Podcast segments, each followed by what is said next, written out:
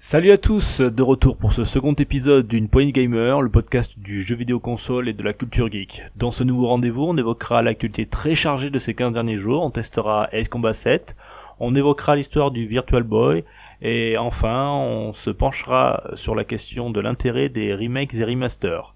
Moi, c'est Duke, si on est ensemble pour près de 2 heures de gaming. Alors, à tout de suite. Pour une poignée de gamers, le podcast, le podcast, le podcast.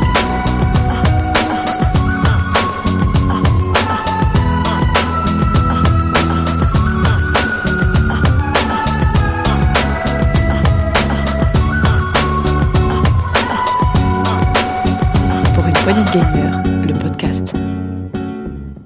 Bonjour à tous, euh, bienvenue dans la deuxième émission de Pour une poignée gamer. Je suis ravi de vous retrouver. J'ai avec moi une belle équipe. Salut tout le Et monde. salut, et ouais, Salut salut. tout le monde. Bon, avec nous dans cette équipe ce soir, on a Marco. Ça va? Ça va, ça va, ouais. ouais. Alors Marco, ces 15 derniers jours, ça a geeké un peu ou pas? Mais ça a geeké, ça a geeké un peu, euh, un peu beaucoup. Je sais pas mal tourné en rond sur, euh, enfin tourné en rond, si on peut dire, sur Apex. Je suis resté un peu euh, dessus. Euh, avant de retourner au Bercail, parce que moi j'étais un grand, un grand joueur de Battlefield, donc là je suis Ah. retourné un peu au Bercail de mon Battlefield 5 et ou plutôt euh, de mon univers Battlefield bien balisé. Euh, parce que c'est un jeu sur lequel j'ai dû passer quelques centaines d'heures cumulées sur le mode carrière et euh, finalement c'est avec plaisir hein, qu'on s'y s'y remet euh, à ça parce que avec euh, après un petit gameplay nerveux et euh, du, de l'Apex là de retrouver moi mes, mes petites balises euh, un peu plus pépères et euh, ça faisait plaisir hein, et euh, finalement rien perdu sur ce, ce jeu là donc j'ai geeké sur euh, Apex toujours et sur ce Battlefield 5 Et tu nous parleras avec la euh, ce dont on parlera l'heure, après ouais, sur la partie sur euh, la partie euh, Battle Royale. Exactement. alors moi je geek toujours rétro parce que ça c'est euh, Ah. c'est aussi pour ça et c'est aussi ben, c'est ce que j'aime. Donc j'ai geeké rétro euh, ben, il y a 15 jours je vous parlais de, de hum, River Ride euh, que j'ai fini donc euh, par euh, essorer et là je me suis remis sur un petit jeunesse qui était Solomon's Quest. Euh, c'est un jeu arcade à l'origine mais je, je y joue en version NES actuellement. Excellent jeu.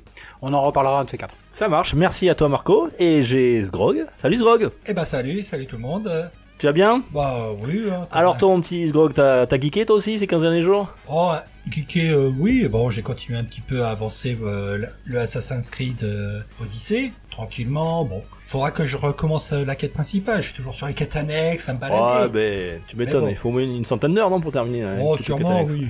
Puis bon, là, je suis, je suis pas mal euh, en train de me préparer pour l'arrivée de la future extension de Final Fantasy XIV, le Shadowbringer. Donc, euh, j'avance mon perso pour qu'il soit prêt euh, dès sa sortie À affronter tout ça. À affronter tout ça. Ça marche. Euh, très bien. Mais quant à moi, j'ai pas eu trop de temps de geeker euh, parce que j'ai eu le montage du, du premier épisode. Ça m'a pris un peu de temps. Je me suis un petit peu coupé de tout ça. Et puis euh, j'ai quand même testé. euh, on en reviendra avec Marc euh, le Firestorm sur Battlefield. Et puis voilà. on est prêt. On va se lancer. Euh, allez, c'est parti. On va petit jingle. On va en balancer les news parce que ça a été très très très chargé ces 15 derniers jours. Pour une poignée de gamers, le podcast, le podcast, le podcast.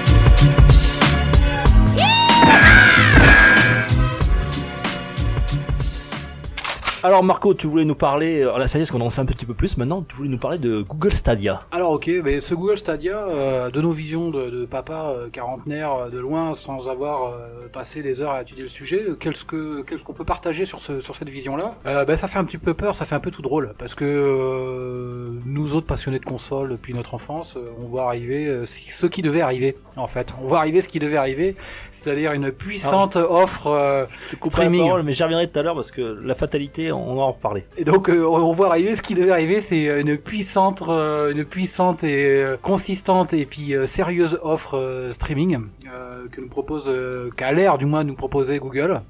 Alors euh, moi je vous fais part de ma vision, hein, je suis là c'est c'est c'est C'est le un qui petit parle. peu- C'est- le collectionneur qui parle. le- C'est le rétro gamer, le classique gamer euh, qui parle. Bah déjà euh, on se dit mais c'est quoi le sujet? Parce que nous autres consoleux, ceci n'est pas une console. Ceci est une offre streaming, elle est prometteuse.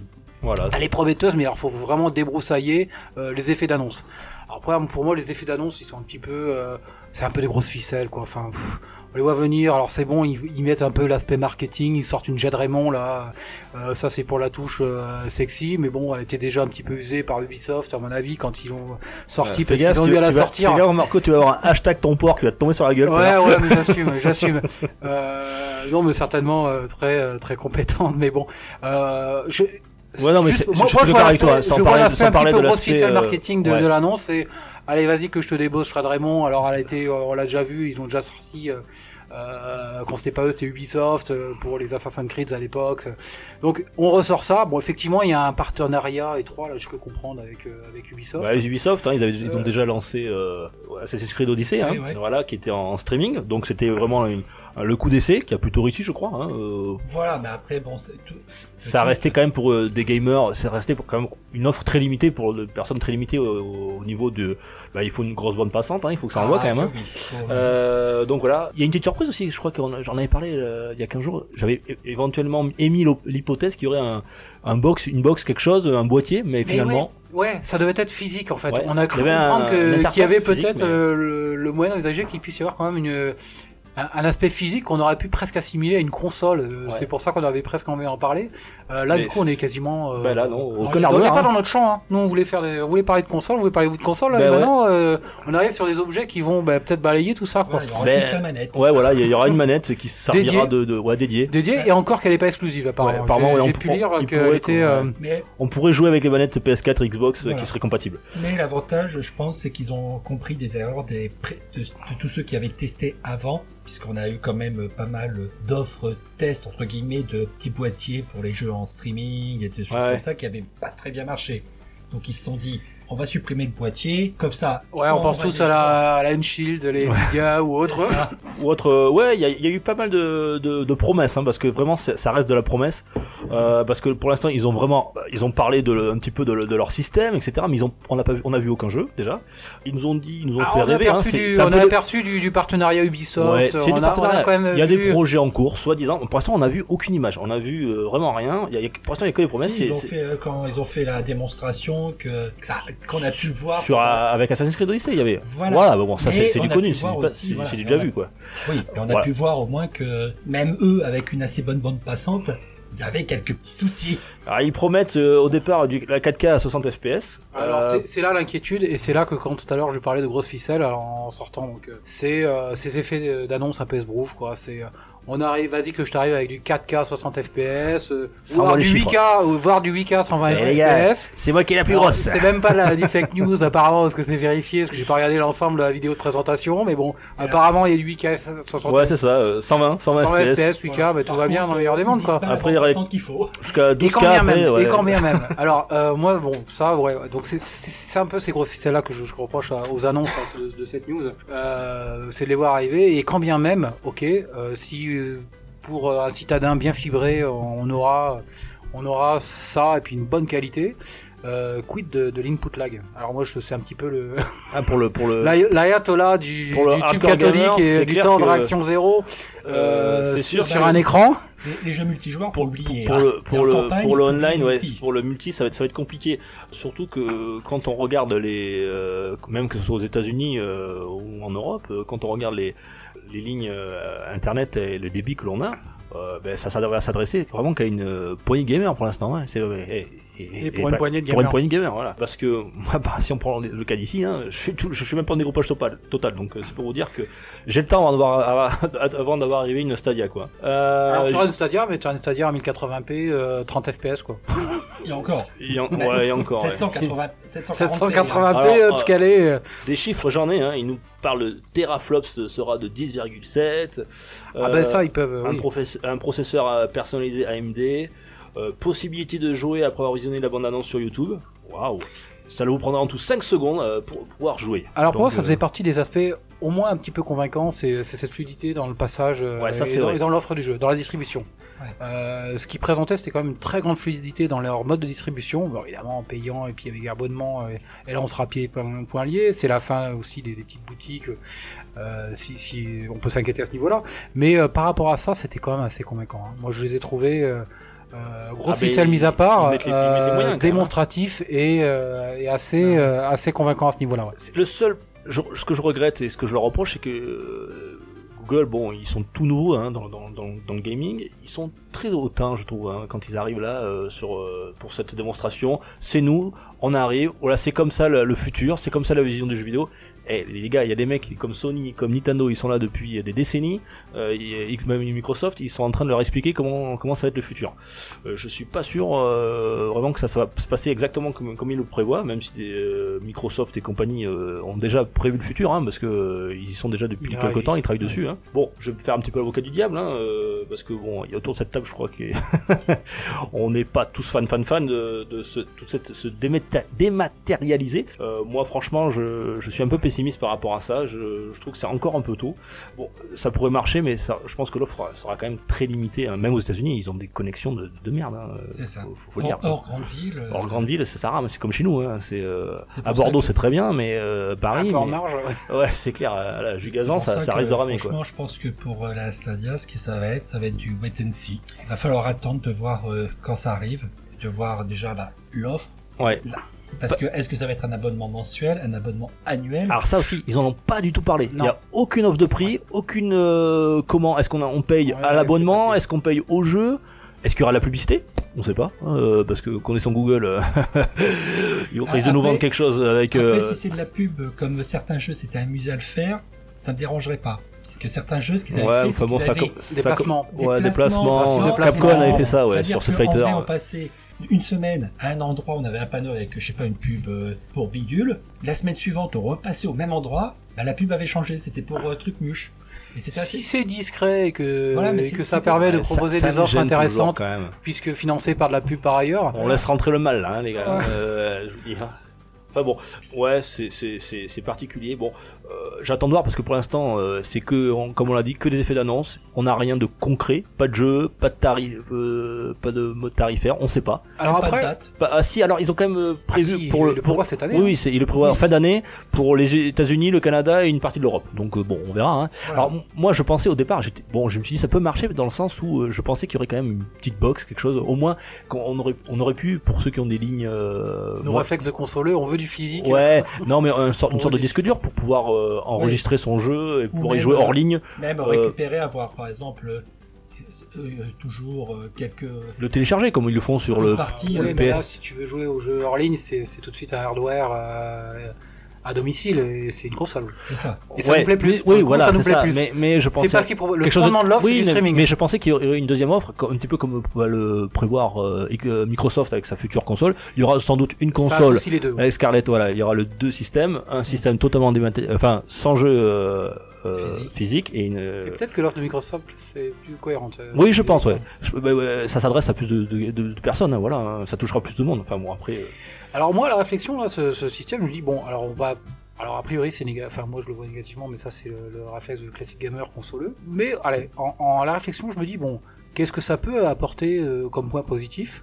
Alors j'en vois. Bon évidemment, ça, peut être de la technique, hein, et puis du graphisme sympa pour ceux qui ont le débit euh, adéquat. C'est aussi un petit peu la fin de tout ce qui est euh, cheat euh, et pratique de, de triche en jeu vidéo. Parce que, euh, alors sur console, on n'en est pas trop trop trop oui, on n'est pas victime. ouais. C'est quand même un petit peu agaçant sur les FPS d'avoir des, des gens euh, qui ont, euh, qui ont le logiciel adéquat pour viser, puis avec le clavier souris qui sont un peu plus rapides que, que nous autres euh, avec la manette. Là au moins on est sur quelque chose d'homogène.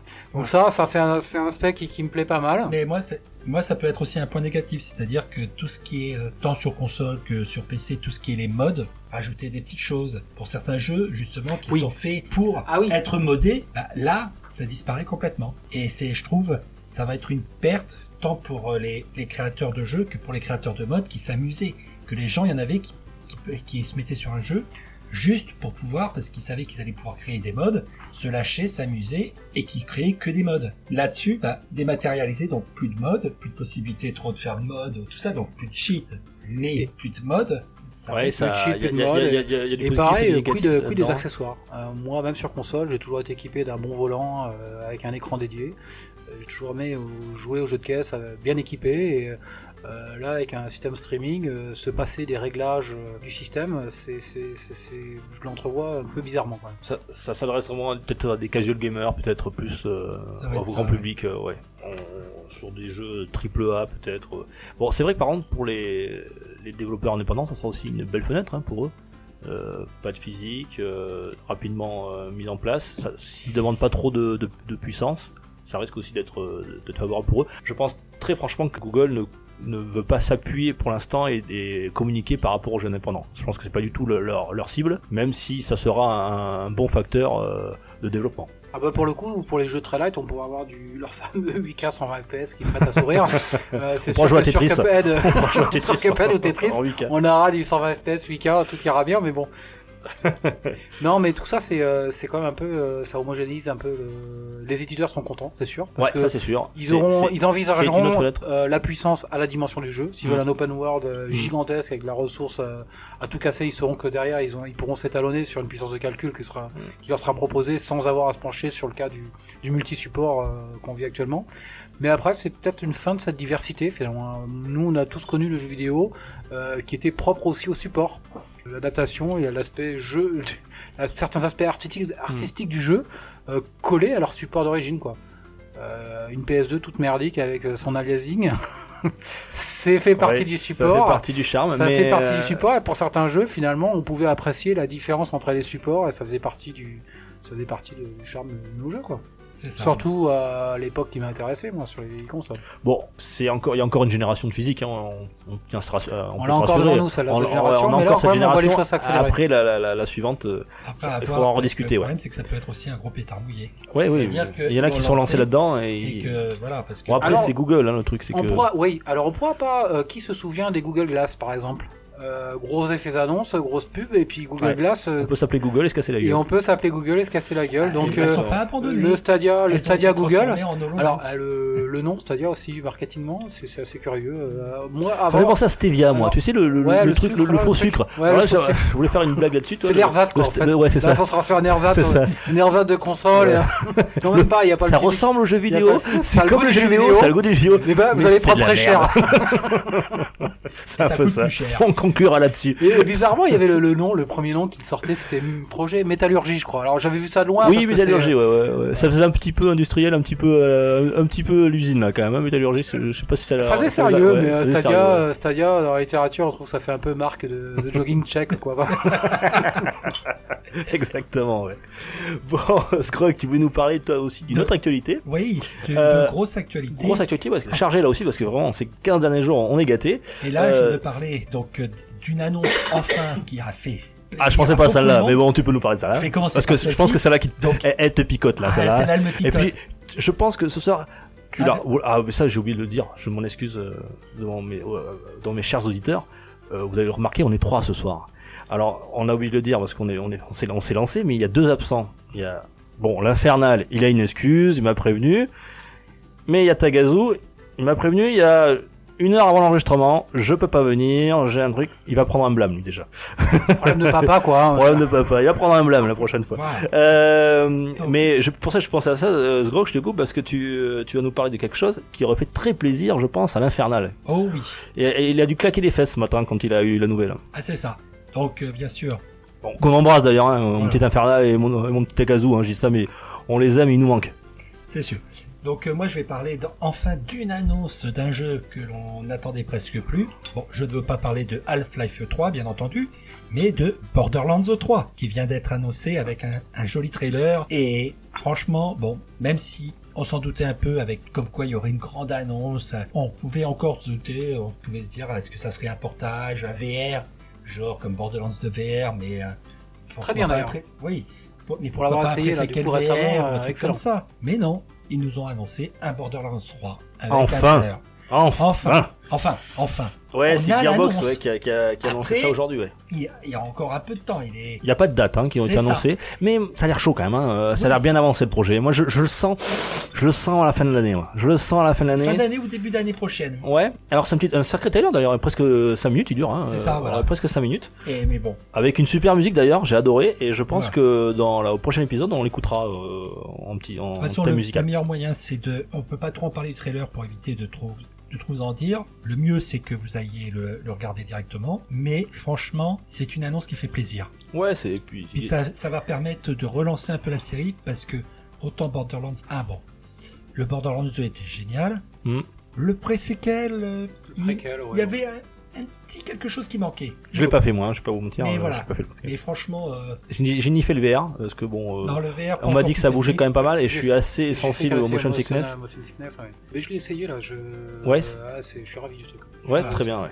Par Euh, contre, est-ce je qu'on a envie de l'Infernal passer l'avait le essayé, qu'il avait adoré. sur le 2 Mais bon, lui, euh, l'Infernal, on peut mettre n'importe quoi de Borderlands, il aime. C'est ça. Euh, non, mais c'est- très très bien. On va, j'ai vu sur le sur le trailer, il y a quand même pas mal de véhicules là. J'ai vu euh, pas mal d'armes. Ça avait l'air. euh, alors, d'après les derniers Ah, chiffres déjà, que j'ai 2 vus, je il crois était qu'ils annoncent un million d'armes. Un million? Ah, carrément. Ouais, bon là, euh, faut, pas, faut pas non plus exagérer. Non, mais bon, en même temps, quand, Alors celui-là, c'est le Magnum 47 avec euh, Non, mais quand on regarde dans les précédents, avec une crosse quand bleue, euh, celui-là avec une crosse rose. les combinaisons, on peut. Rose fuchsia. euh, Rose fuchsia, ouais, c'est Quand on clair. regarde euh, quand même dans les anciens, dans les précédents Borderlands, on avait quand même une quantité d'armes assez Oui, oui, le non 2, le 2 négligeable. est connu pour ça. Ouais, ouais. Mais par contre, c'est ça, ça apporte quelque chose à la jouabilité for gameplay. Ah bah, c'est qu'on a une, combinaison d'armes qui est absolument gigantesque, mais ça. et des façons de, De de, jouer, ouais. de jouer euh, qui sont aussi euh, dérivées et Ah. associées. C'est, c'est, c'est pas mal. Ah bah moi je me rappellerai toujours de mon petit commando équipé d'un lance-roquette, d'un fusil de sniper, un truc, euh, on, on met la petite tourelle devant, on recule, on se fout au snipe ou au lance-roquette, on laisse la tourelle euh, s'amuser avec les ennemis et nous on achève. Ouais. Euh, Il y a quand même quelques infos. euh, ils nous disent que les personnages du- des spin-offs seront présents, qu'il y aura Tiny Tina et Ah, Moxis Bar. Mais ça, par contre, on nous dit qu'il n'y aura pas Handsome Jack qui sera pas présent. Voilà, de pas y compter. Ben, en même temps, Ah, peut-être après un DLC, je sais pas, mais euh, En même pour temps, dans le. dans les hors pré-séquelles, puisque c'est la genèse plus de Lonesome Jack, sur les autres, on se prend quand même, euh, le Lonesome Jack euh, se prend quand même cher. Mais Ouais. par contre, là, moi, ce qui, me ce qui me ravit, En tout quand cas, même... on, on est ravi de, de l'avoir et il nous tarde euh, qu'une chose, C'est- d'avoir une date. D'avoir et une même d'avoir une démo. Bon, en tout cas, c'est c'est sûr, c'était bien Borderlands 3. Trois, qui est- C'était euh, depuis un petit moment euh, qu'on l'attendait. D'ailleurs, je crois même c'est un truc qui m'a fait marrer, c'est c'est Randy euh, Randy Pitchford là, euh, le PDG de l'éditeur, qui est arrivé sur scène avec une grande chemise avec un numéro 3 dessus, je crois. Et Ouais. ben, j'ai- ouï dire ça. Euh, voilà. Moi, je vais vous parler du- d'une autre, d'une autre grosse news qui nous arrive cette, euh, ces 15 derniers jours. C'est le Nintendo Direct, le Nindies Showcase du printemps, qui est arrivé avec euh, sa flopée de jeux indépendants. Alors, euh, rassurez-vous, je vais pas tous les faire parce qu'il y en a vraiment beaucoup. Mais en tout cas, je vais commencer par une première annonce qui m'a fait extrêmement plaisir. Euh, je l'attendais, je savais que ça allait arriver, mais quand? C'est le fameux Cuphead Ah qui va arriver sur Switch. Et là, j'en suis ravi. On va enfin voir Cuphead et Mugman qui iront euh, se batailler sur la petite console de Nintendo. Ça y est, c'est enfin le partenariat euh, qui prend vraiment en forme entre Microsoft et, et Nintendo, puisque c'était un jeu qui avait été développé par euh, Exclusif, par- par- euh, exclusif euh, ouais, ouais, Xbox. Euh, le studio MDHR a, a balancé quelques euh, quelques détails. Ça sortira le 18 avril sur l'eShop. Voilà, il faudra le précommander. Mais ça, c'est pas la nouvelle qui m'a fait le plus plaisir. Celle qui m'a fait le plus plaisir, c'est que ils nous ont confirmé quelques heures plus tard là, cette annonce-là qu'il sortira bel et bien en physique. Yes Nous autres euh, collectionneurs. Ouais Il sortira en physique, euh, je pense, vers cet été. Euh, il sortira en physique après le DLC The Delicious Last Course qui sortira, qui est prévu dans l'année, parce qu'ils veulent le sortir non seulement en physique, euh, mais avec le DLC inclus. Voilà, donc il y aura la totale, ça sera la Complete Edition. Moi j'étais en train de penser à un truc, je me disais, les pauvres mecs qui ont eu sur euh, Xbox, ils ont dû acheter des boîtes vides avec un, un code dedans quoi. Et Ça. c'est clair, c'est hallucinant. hein. Et le mec il sort sur Switch avec le DLC et tout, les mecs doivent être dégoûtés. Mais en même Ça oui. sert à rien d'avoir une... En même temps, sur Xbox, Mais bon, depuis euh, le temps qu'ils l'ont, comparé à, Oui, c'est à vrai. toi que sur Switch, C'est vrai, tu mais priais, priais, je, je priais pour l'avoir. l'avoir, mais je vais enfin l'avoir mon petit Cuphead. Je vais pouvoir peut-être arriver jusqu'au deuxième niveau parce que il paraît- il est toujours toujours aussi Oh, aussi compliqué. jusqu'au deuxième niveau, c'est Ouais, un apprentissage, c'est un apprentissage. C'est un euh, apprentissage. Mais Alors, après, Ouais, c'est il a alors il a dit quelques, quelques news sur cette version physique. Hein. Je parle pas de de l'eShop, ça viendra sur, sur- certainement peut-être avec un, un DLC. La version physique intégrera une traduction française, chouette. Euh, la possibilité d'incarner Mugman dès le début de l'aventure, des cinématiques qui seront entièrement euh, retravaillées et animées, des correctifs de buff, donc ça bien sûr c'est quand même le minimum, et quelques autres ajustements. Voilà, donc on aura une version euh, magnifique pour notre petite euh, Switch en version Cuphead. Je trouve que c'est vraiment le, le format euh, irait parfaitement pour ce jeu quoi. Et donc cette, cette édition physique, euh, j'aurais pas qu'il tombe dans certains travers où il y a du physique, mais que avec euh, goodies, que ce soit le pack physique. Nous autres, on aime bien les jeux physiques, on Ouais. aime bien collectionner les goodies sur les jeux qu'on aime. Euh, là, ce petit Cuphead, je le prendrais sur Switch, mais euh, s'il s'agit d'une simple boîte physique marquée euh, Cuphead dessus avec euh, sa, sa cartouche, enfin sa SD, Oui, sa oui, mais je, je crois que c'est le cas. hein. Je crois qu'il y aura, il y aura pas, il y aura pas de coffret collector. Enfin, ils en ont pas parlé pour l'instant. Ou, ou du moins, c'est bien qu'ils fassent les deux propositions. C'est-à-dire que pour le fan qui mettent euh, un coffret avec euh, la bande son jazz fabuleuse, Moi personnellement, c'est pas des trucs qui, euh, toutes ces boîtes collector, je suis pas fan. Moi j'aime bien, euh, voilà, le physique, ouais, mais ça que lorsque bien, voilà. vraiment fan du jeu, on peut Ouais, ouais, acheter ouais. un coffret Le Halo, goodies, ça, moi je sais pas comment faire, euh, ça, ça prend de la place et j'en fais rien du tout quoi. Je, tu, tu payes le, le jeu on 30% peut plus cher pour avoir un pins, euh, super. ouais. Ouais, J'ai ou- bon Voilà, pins, après, mec. bon, bien entendu, ça dépend de Bon, ce ça, qu'ils c'est pro- le- ce qu'ils proposent dedans. Mais j'ai déjà craqué sur une ou deux collectors parce que bon bah il y avait le season pass plus une petite figurine ou la bande son ou des choses comme ça. Ouais, Qui peuvent être sympas franchement. Ouais. Cela dit, les papas passionnés ont une pièce, euh, non pas tout le monde, ont une pièce dédiée avec Personne quelques a- étagères, pas 50 mètres carrés chez euh, vous quelques pour, euh, étagères pour y mettre euh, quelques dizaines de consoles et goodies quoi. euh, Si on n'aime pas le jeu vidéo, on rentre chez soi, merde. euh, bon. Allez, On deuxième s'y consacre ou on s'y consacre entièrement ou pas quoi. Euh, Il y a eu d'autres euh, news, alors j'ai pas tout- tout- tous les faire tous les jeux, hein. il y en a eu plein plein, vous verrez. Je voulais parler rapidement de Neocab, c'était un titre de euh, Chance Agency où on joue une euh, une conductrice humaine de taxi, euh, l'une des dernières d'ailleurs dans un monde totalement automatisé euh, euh, avec des humanoïdes et des robots.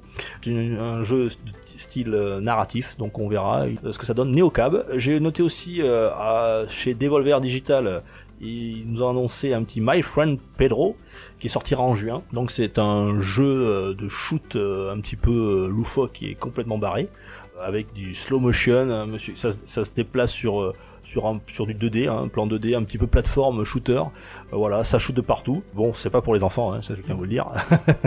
ça va envoyer du steak. Ça a l'air euh, ça a l'air copieux. Moi, je, pense que c'est celui qui va me tenter. Bon, il parle pas de physique là, hein, mais bon, euh, sûrement sur les shops euh, en juin. Et enfin, la dernière annonce qui a surpris beaucoup de monde. Euh, moi le premier, parce que je suis un grand, vous savez, un grand fan des Zelda.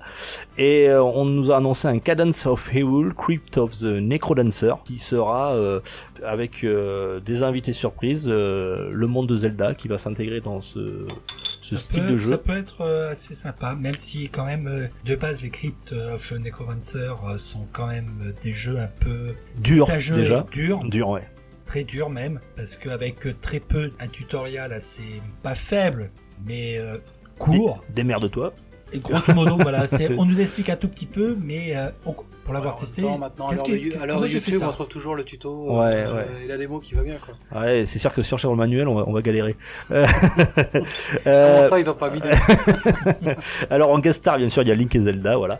Bon, ça- moi ça m'a vachement surpris parce que quand même Nintendo est hyper protecteur avec ses personnages. On, on avait déjà eu des petits prémices avec Ubisoft et on avait eu Mario et les lapins crétins. Voilà. Voilà, on a eu ce petit genre de partenariat sur Switch. Là quand même, Zelda, bon, on l'a déjà vu Zelda dans, je me souviens, dans sur euh, Soul Calibur, je crois, euh, sur GameCube. Oui, Calibur mais 2. exclusivement GameCube. exclusivement d'ailleurs une GameCube. variante et. Euh, Non, là, c'est exclusivement exclusive Switch, sur là. GameCube Non, de- ça sera- ça- sera que 3. Switch, je pense. Hein. Je crois, oui. Ça sera que Switch. Hein. En vrai, Nintendo fait des partenariats sur leur console Mm. pour essayer d'attirer aussi d'autres jeux qui n'ont pas, on va dire, d'autres types de jeux qui n'ont pas forcément dans leur catalogue, qui sont pas habitués. Donc, en lançant ce petit partenariat, Ouais, ok, on touche une autre, une partie de, de, utiliser, de, de euh, gamer, nos, ouais. nos persos, nos trucs comme ça, mais vous faites le jeu que pour notre console avec ce perso et ça permet, euh, voilà, d'ouvrir des. D'ouvrir, ouais, ouais, bien sûr. de- cela dit, là, on verra Zelda quand même sur une console Nintendo. Même si c'est Voilà. un mélange, ça restera sur une console Nintendo. Oui, oui, bien sûr. Ouais, c'est vrai qu'on a, pour Ah, l'instant, Zelda ça a déjà fait des excursions. Euh, alors les plus anciens d'entre nous, euh, bah, du coup, dont je fais partie, mais c'est euh, se souviendront des, des Philips CDI avec euh, des Ah très oui. mauvais, Putain, oui, il très mauvais. Ouais, des ouais. très très mauvais Mais il, Zelda. il était pas si Nintendo, des excursions de Il Nintendo. était pas si dessus, Nintendo, euh, hein. On va pas refaire cette histoire-là, Ouais. elle serait passionnante, mais on va pas la faire maintenant. Il y a eu du très mauvais Zelda sur support autre que Nintendo. Oh, me, gâche pas ma news, merde Et euh, voilà, donc ça sort, euh, j'ai dit, je, je l'ai dit, je sais plus, euh, je crois que ça sort cet été aussi. Voilà, printemps, non, printemps. Plutôt que prévu. Voilà, printemps. Donc c'était vraiment la surprise parce que bon, euh, on s'attendait pas. C'était à la fin du à la fin du show. Ils nous ont montré ça. Voilà, ça s'appelle euh, Cadence of Hyrule Crypt of the Necrodancer avec euh, la, the, le- featuring The Legend of Zelda. Voilà, c'était pour. euh, Alors il y a eu plein d'autres choses. Hein. Euh, ceux qui sont intéressés, mais bon après c'est des jeux un peu plus un peu plus discrets, un peu plus indépendants. Voilà. Euh, Et euh, sur les news là de, de- des, euh, des jours passés là, est-ce que entre vous, vous avez vu, vous, vous pu regarder quelque euh, chose concernant le Sony State of euh, Play? Bah oui, le fameux Sony State of Play, euh, l'annonce qu'on avait vue, qu'ils avaient annoncé, Sony a décidé de se lancer un peu comme dans avec comme les Nintendo euh. Direct, tout ça, c'est-à-dire lancer un joli petit euh, une petite émission, présentation. euh, Ça y est, il se lance. euh, Ça y est, il voilà, copie- ça sont- sur Nintendo, hein, sur mes copains C'est ça, Nintendo. là. le- Eh, les Alors- mauvaises langues diront que Ouais. ça, on a toujours fait que ça. mais en même temps, ils, ils ont copié, mais c'est ils ont dit oui, mais c'est parce qu'on ne va pas faire le 3 cette année, on fait ça pour permettre de Ouais, ils ont bien vu que ça marchait bien. Voilà. Voilà, Ça- ouais. c'est- C'est c'est pas cher. C'est pas cher, ça communique bien. euh, Et ça peut rapporter gros. Ça peut rapporter gros, ça mange pas de pain, on le fait. Le seul inconvénient de ce State of Play première édition, c'est que si on n'était pas VR, on Ah ouais, pas ouais. grand chose à se mettre Il y a sous pas la grand chose à se mettre dedans. Parce En même temps, ils, a- ils allaient, VR. ils allaient pas annoncer un énorme, euh, un énorme jeu, une énorme exclu euh, sur ce type de d'événement, Mais- surtout pour le premier, parce que il y a des choses à dire hein, sur Voilà. sur la forme, hein, pas sur le fond, mais sur la forme, il y a des choses à dire. Il a été très critiqué hein, sur euh, pour- chez nos amis les trolls euh, internet. Moi, En même bon, temps, c'est là où on prend l'info parce que qui a pris le temps de regarder euh, l'intégrité de la vidéo State of Play? Faut. c'était une vingtaine de minutes, je crois en plus. Hein, C'est un ça, ça, c'est court, hein, je crois, plus, ouais. Petit peu plus, mais bon. Mais il y avait quand même des bonnes annonces, des, des annonces qui vont me faire retourner sur certains jeux. comme, Ah oui, euh, moi aussi. Je, crois savoir lequel tu vas parler. de No Man's Skies. en exactement, exactement. que- donc, je pense que ça va amener, ça va ramener du monde. Déjà que, No Man's Sky Beyond. Yes. voilà, j'avais déjà les quelques, on va pensait que dire, c'était euh, grillé ce jeu. moi. Voilà, Ouais, non, ouais, mais, Non, il était grillé à la sortie. Il était grillé à la sortie. euh, à force de DLC, il sera sauvé à la fin. version de patch, Il ils ont- récupéré mais de justesse quoi. C'est clair. Il Faut qu'ils nous proposent complet là, vraiment euh, VR machin mais Moi, j'attends la sortie physique complète, Non, mais sans goodies. sans goodies. franchement, le, jeu, maintenant qu'ils ont fait quand même pas mal de on, sorti de nouveaux trucs. on aimait Charles Bock, mais par contre, il y a eu un super suivi de, quand même de, Hello Games, qui quand même, bon, Ah, là, ils ont, ils ont quand même, ils ont vu. ça qu'ils fait euh, presque deux ans hein, qui, qui, qui, qui, qui, l'améliore. qui et l'améliore. franchement, Et maintenant, on peut dire que c'est un bon jeu. C'est ça. Ça y est. C'est juste Enfin, l'ont sorti trop enfin. vite. C'est comme un petit Bordeaux là, il faut. Faut- C'était une énorme déception. hein, truc-là, Il il est sorti trop vite, c'est-à-dire Ça, qu'ils ont mais voulu sortir. condamnable. un- il faut le laisser mûrir, tu vois. Il, il, il s'améliore, il se bonifie avec le temps. Voilà. Franchement, mais là, le VR, et de ce que l'on a vu, franchement. Moi, je l'attendais ce jeu, les gars. Mais je l'attendais. Hein. C'était pour moi le jeu qui allait sortir. Quand il est sorti, je, je l'ai pas acheté tout de suite parce que bon, c'était l'été en plus qui était sorti, je Alors, crois. je l'ai pas fait moi. J'ai attendu il un peu, j'ai lu il les critiques, mais alors j'ai là j'ai économisé mes, mes 50 boules. Euh, j'ai dit j'attends un peu et le jeu le plus ennuyant de l'année quoi. C'était le et depuis Hello Games n'a pas laissé tomber son bébé. Non. Ils l'ont entretenu, ils ont amélioré, ils ont corrigé ils tous ont les- corrigé tous les plein de euh, défauts. Alors c'est pas non plus un chef-d'œuvre, on pas se leurrer non plus. Hein, voilà, il y a encore plein de, de choses à dire, mais quand même on peut le dire, c'est actuellement c'est un jeu qui a du contenu parce que ce qu'on lui reprochait dès le, dès le départ, il y a du contenu. Alors, ce qu'on lui reprochait, c'est surtout d'avoir fait semblant d'avoir du contenu. Ouais ouais. Voilà. Ce dont au bout de de choses. 10 heures de jeu, on pouvait s'apercevoir finalement que c'était euh, C'était- assez répétitif quoi. euh, hein. très répétitif on- on et voyait- le, contenu, le contenu était assez vide ou, ouais, ouais euh, c'était ouais, c'était un peu la même chose ouais bon voilà je l'ai pas Alors, fait, je, voilà si ça vous intéresse parce que je crois même si pour le trop d'occasion à moins à 15 balles Est-ce hein. que c'est un jeu qui est taillé pour le VR ça?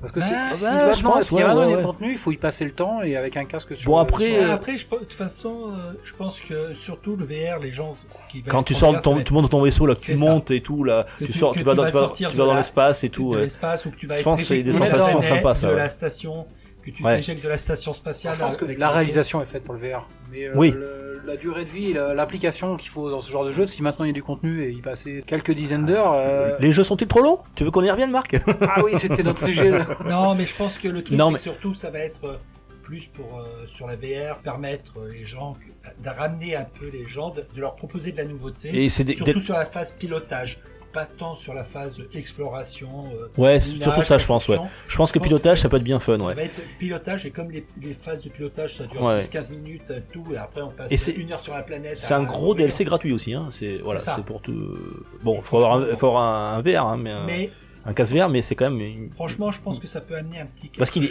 j'ai compris qu'il était intégralement en VR, c'est ça. Hein, c'est pas des phases de jeu, c'est Non, non, intégralement ça va être VR. intégralement VR. Intégralement Mais les VR, gens vont, vont surtout faire, je pense, la- soit la balade dans les bases, Ouais. dans les bases, histoire d'observer tout, tout ce qui va être extérieur et course euh, au minage, à la recherche, tout. euh, ça va pas être intéressant en VR. T'as d'autres trucs qui t'ont titillé, mon petit grog là, sur ce set of play là? Bah, disons que j'ai tellement bavé sur le euh, sur le sur, sur le No Man's Sky sur le No Man's Sky que Alors, Moi, il y a la- déjà la première annonce, parce que c'était très. VR quand même. Voilà. Voilà. Vas-y Marc. Alors, moi j'ai eu le, cette annonce-là, c'est le Marvel Iron Man. Euh, elle, est, elle est prometteuse. Alors elle est, elle est prometteuse et je me disais, tiens, moi qui ai pas, euh, qui ai passé très peu de temps sur Ace Combat 7, dans, dans la verticalité et puis dans Ouais. l'aspect aérien de ce jeu-là, je me dis tiens finalement, est-ce que c'est pas là l'offre euh, Qui n'a pas rêvé l'offre qui va, d'incarner qui va, qui va- qui va me permettre d'être dans Iron Man et puis de voler, euh, Ouais, ouais, euh, de voler et de cracher du vaisseau ou de l'ennemi. On n'a pas vu grand chose, mais euh, l'annonce était pas peu. mal quand même. Mais hein. je me dis, tiens, finalement, est-ce que c'est pas l'offre VR Parce que là, pour le coup, il, est, il a l'air full VR.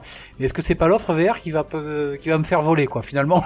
Parce que n'a pas fait totalement Est-ce qu'on va ça dont on parlera peut-être. Ouais, on parlera tout à l'heure parce que je, je vais, je vais évoquer le, test tout à l'heure de Dice Combat 7. Ah, par contre, moi, j'ai peur parce que je me dis, euh, le seul jeu que j'ai fait en VR, euh, où c'était aspect spatial, d'ailleurs, qui rejoint peut-être un peu. euh, Et Valkyrie? c'était euh, Spaceman. Dans... Ça faisait partie du pool de jeux qui était dans le Virtual World, euh, PlayStation VR World. Et il y avait un. Ah oui, oui, oui, d'accord. Spaceman. Dans, Oui, dans oui, le pool de jeux, vous savez, il y avait- Oui, qui était, qui était très très beau d'ailleurs. il y avait plein de Et petits on jeux qui étaient très beaux. On attaquait, Et on attaquait coup, on était dans l'espace on se posait d'astéroïde en astéroïde, sautait, on on bons, flaguait ouais. à tout va. Exactement. seulement, moi, j'arrivais à les flinguer. Alors, je suis pas euh, sujet au mal de, mer, mais euh, là, euh, j'arrivais à les flinguer pendant 15-20 minutes. Ouais, ouais, c'est vrai qu'il il secouait pas mal. Hein. Et, Il secouait pas mal. C'est euh, les, alors, est-ce les c'est bons qui étaient. particularité de celui-ci parce les bons se étaient difficiles, Il ouais, se voulait ouais. démonstratif par rapport à ça. Et ça m'a mis, euh, Mais ça m'a mis la gerbe. Ça m'a mis la gerbe. Tout- Donc, tout- le, tous les jeux VR où euh, il y a, ça bouge beaucoup, il y a beaucoup de verticalité, ça va à gauche droite. Tant que que, est-ce que ce Iron Man, on sera pas dans la. Ah ouais, dans après, ça dépend, ça- quoi. Mais ça dépend comment ils font Après, ce le gameplay, c'est comment comment ils Comme on proposent. n'a pas vu grand chose, Ouais, on n'a pas vu grand chose. Est-ce que ça va pas être aussi juste comme euh, certains petits jeux à, Oui, enfin, euh, à une démo petit technique quoi, ouais, peut-être. Oui, Oui. une démo technique, ou même juste, voilà, on se Ah, retrouve dans, le, dans le truc d'Iron Ah, Man, on peut se balader, monter, descendre, tout. Mais c'est tout, juste avec euh, avoir le être en VR euh, Iron Man avec son HUD, se balader, voir un peu les villes en dessous, mais c'est tout. Pour rester dans le VR, euh, ils nous ont présenté un autre petit jeu qui avait l'air bien sympa. Euh, moi, c'est Blood and Truth que j'ai que j'ai noté. C'est un petit peu entre guillemets la, la suite euh, de la démo de London Heist. Euh, Heist. euh, là là, je suis Très catastrophe en anglais. qui faisait partie de ce petit Oui, voilà, qui- euh, c'est pour ça que je rebondis. euh, Ça fait penser à ce que tu me disais là. Ouais.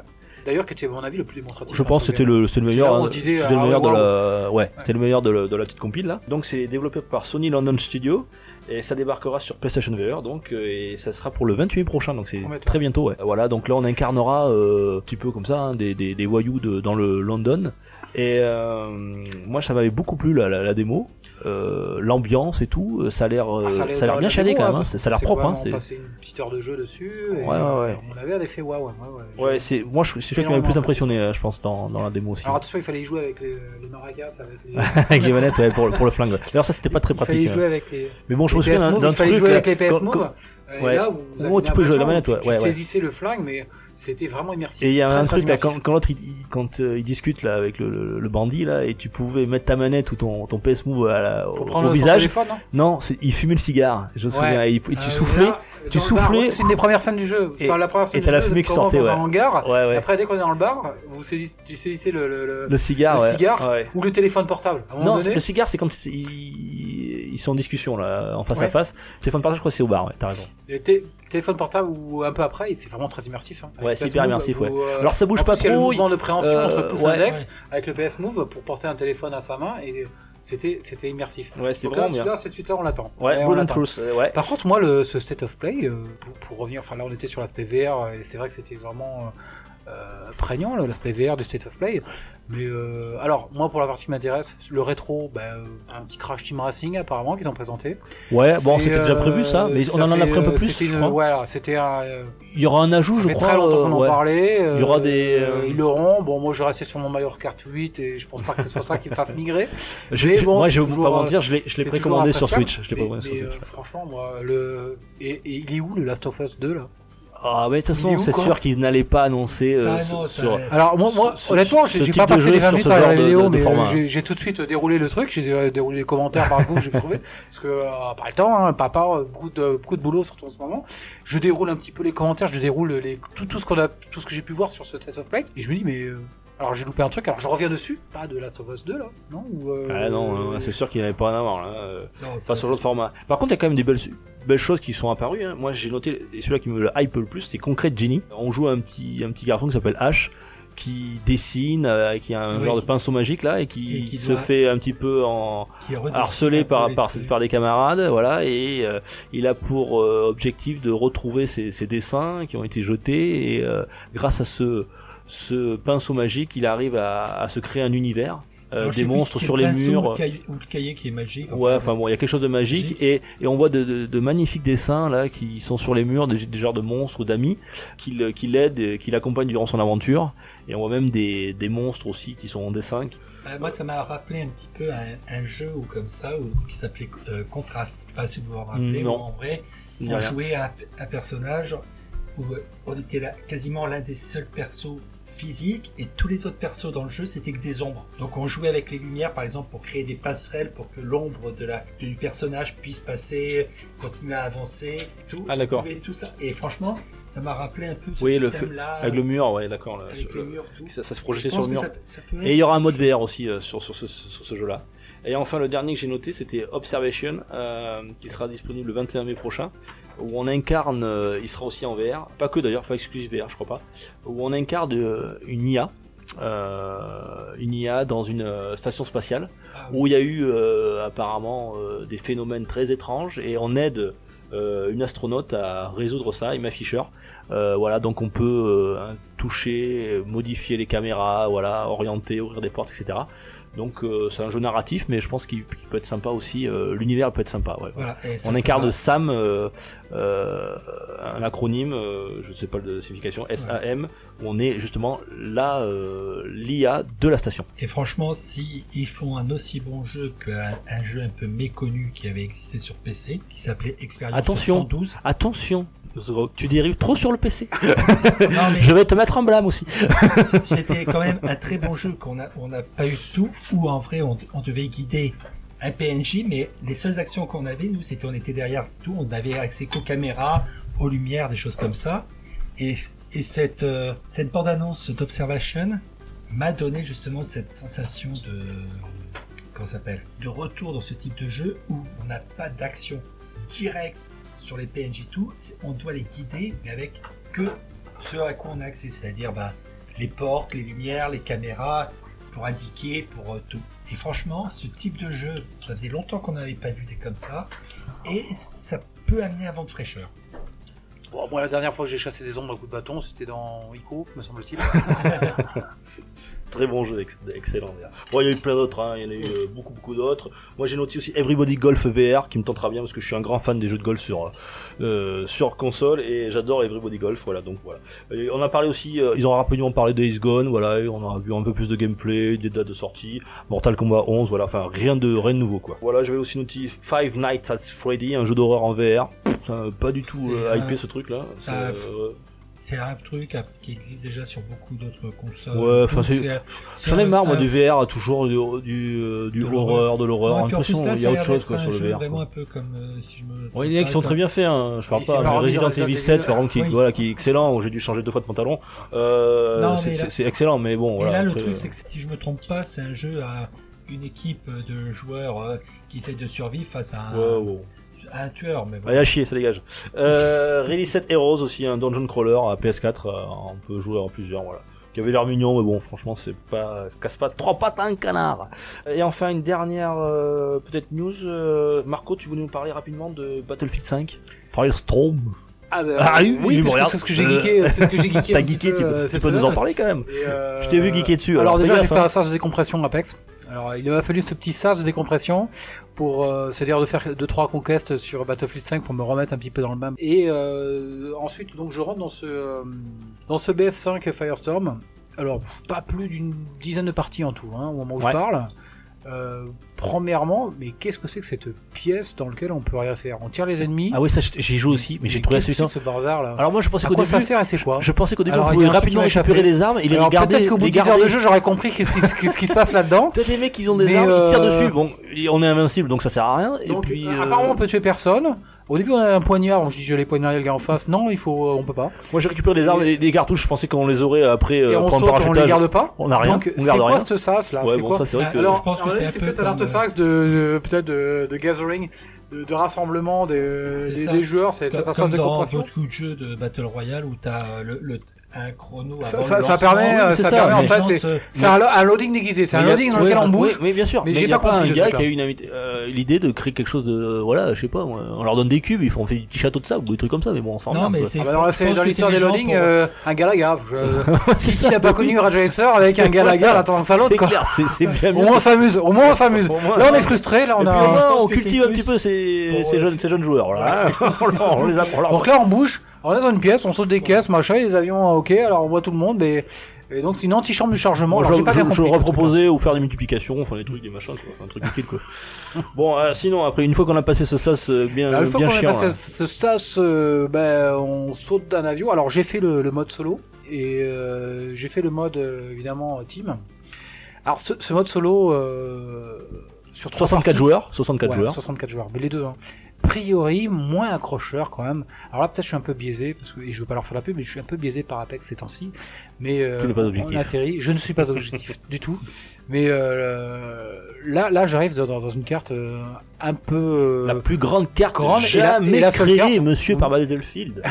C'est Ouais, nommé. Alvoy. donc avec un cratère au milieu. qui là, signifie en finlandais on tombe, on la tombe péninsule. on, on chasse, on chasse l'arme, euh, l'arme mythique, enfin on chasse euh, la, la bonne arme qui va bien. On rencontre peu de personnes parce que la carte est grande. Même 64 joueurs, ça fait euh, grosse dilution. Ouais. Grosse dilution. J'ai passé 10 minutes avant et encore 10 minutes en, en, en mode euh, même à découvert. Je me suis dit, Pas beaucoup de véhicules. Hein. j'ai On la main. on- on je suis vais me balader sur cette carte-là. Ouais. Je vais euh, courir à découvert. Donc je vais me faire sniper, genre euh, Ouais, ouais. tout à PUBG. Y a quelqu'un? Non, non, non. Alors, autant sur Pug, sur Pug, euh, vous ne feriez jamais ça. Les mecs sont trop forts. À 800 mètres de l'autre côté de la carte, dès que vous sautez d'un rocher, euh, vous êtes flingué en pleine tête. Là, non, non, là, j'ai galopé comme un cabri pendant, autour du cratère pendant 10 bonnes minutes, avant finalement d'entendre quelques ricochets de balles autour de moi, et puis de voir un joueur finalement assez très mauvais que j'ai pu flinguer, euh, avec un 5 pistolet alors que lui était au snipe. Alors, et ceci au bout de 10 minutes. Donc euh, peut-être au moment où je parle, je suis pas assez euh, ni objectif, euh, ni ayant passé assez de, de temps sur ce, sur ce mode solo. Mode solo, trois parties. Après, je dis bon, on va faire le multi. Là, le multi est plus intéressant. Là, Le multi est un peu plus intéressant parce qu'on retrouve euh, les mécanismes. Alors, euh, euh, de- explique-moi, Marc, parce que moi j'ai fait le multi aussi, mais j'ai fait le, type- le, enfin, le, le, le- le mode escouade. C'est des, escouades de 4 joueurs. À chaque fois, j'étais tout seul. mais ça, c'est quoi ce bordel. J'ai joué je 4 saurais. fois. Normalement, normalement c'est comme Apex, quoi. Tu te retrouves même avec des gens que tu connais pas. Alors je me suis dit, mais attends, il faut que je- j'invite des amis à moi ou c'est quoi ce, Ah, ce non, bordel Non, non, non, moi, Eh mais je te jure, à chaque fois, je me retrouvais tout seul.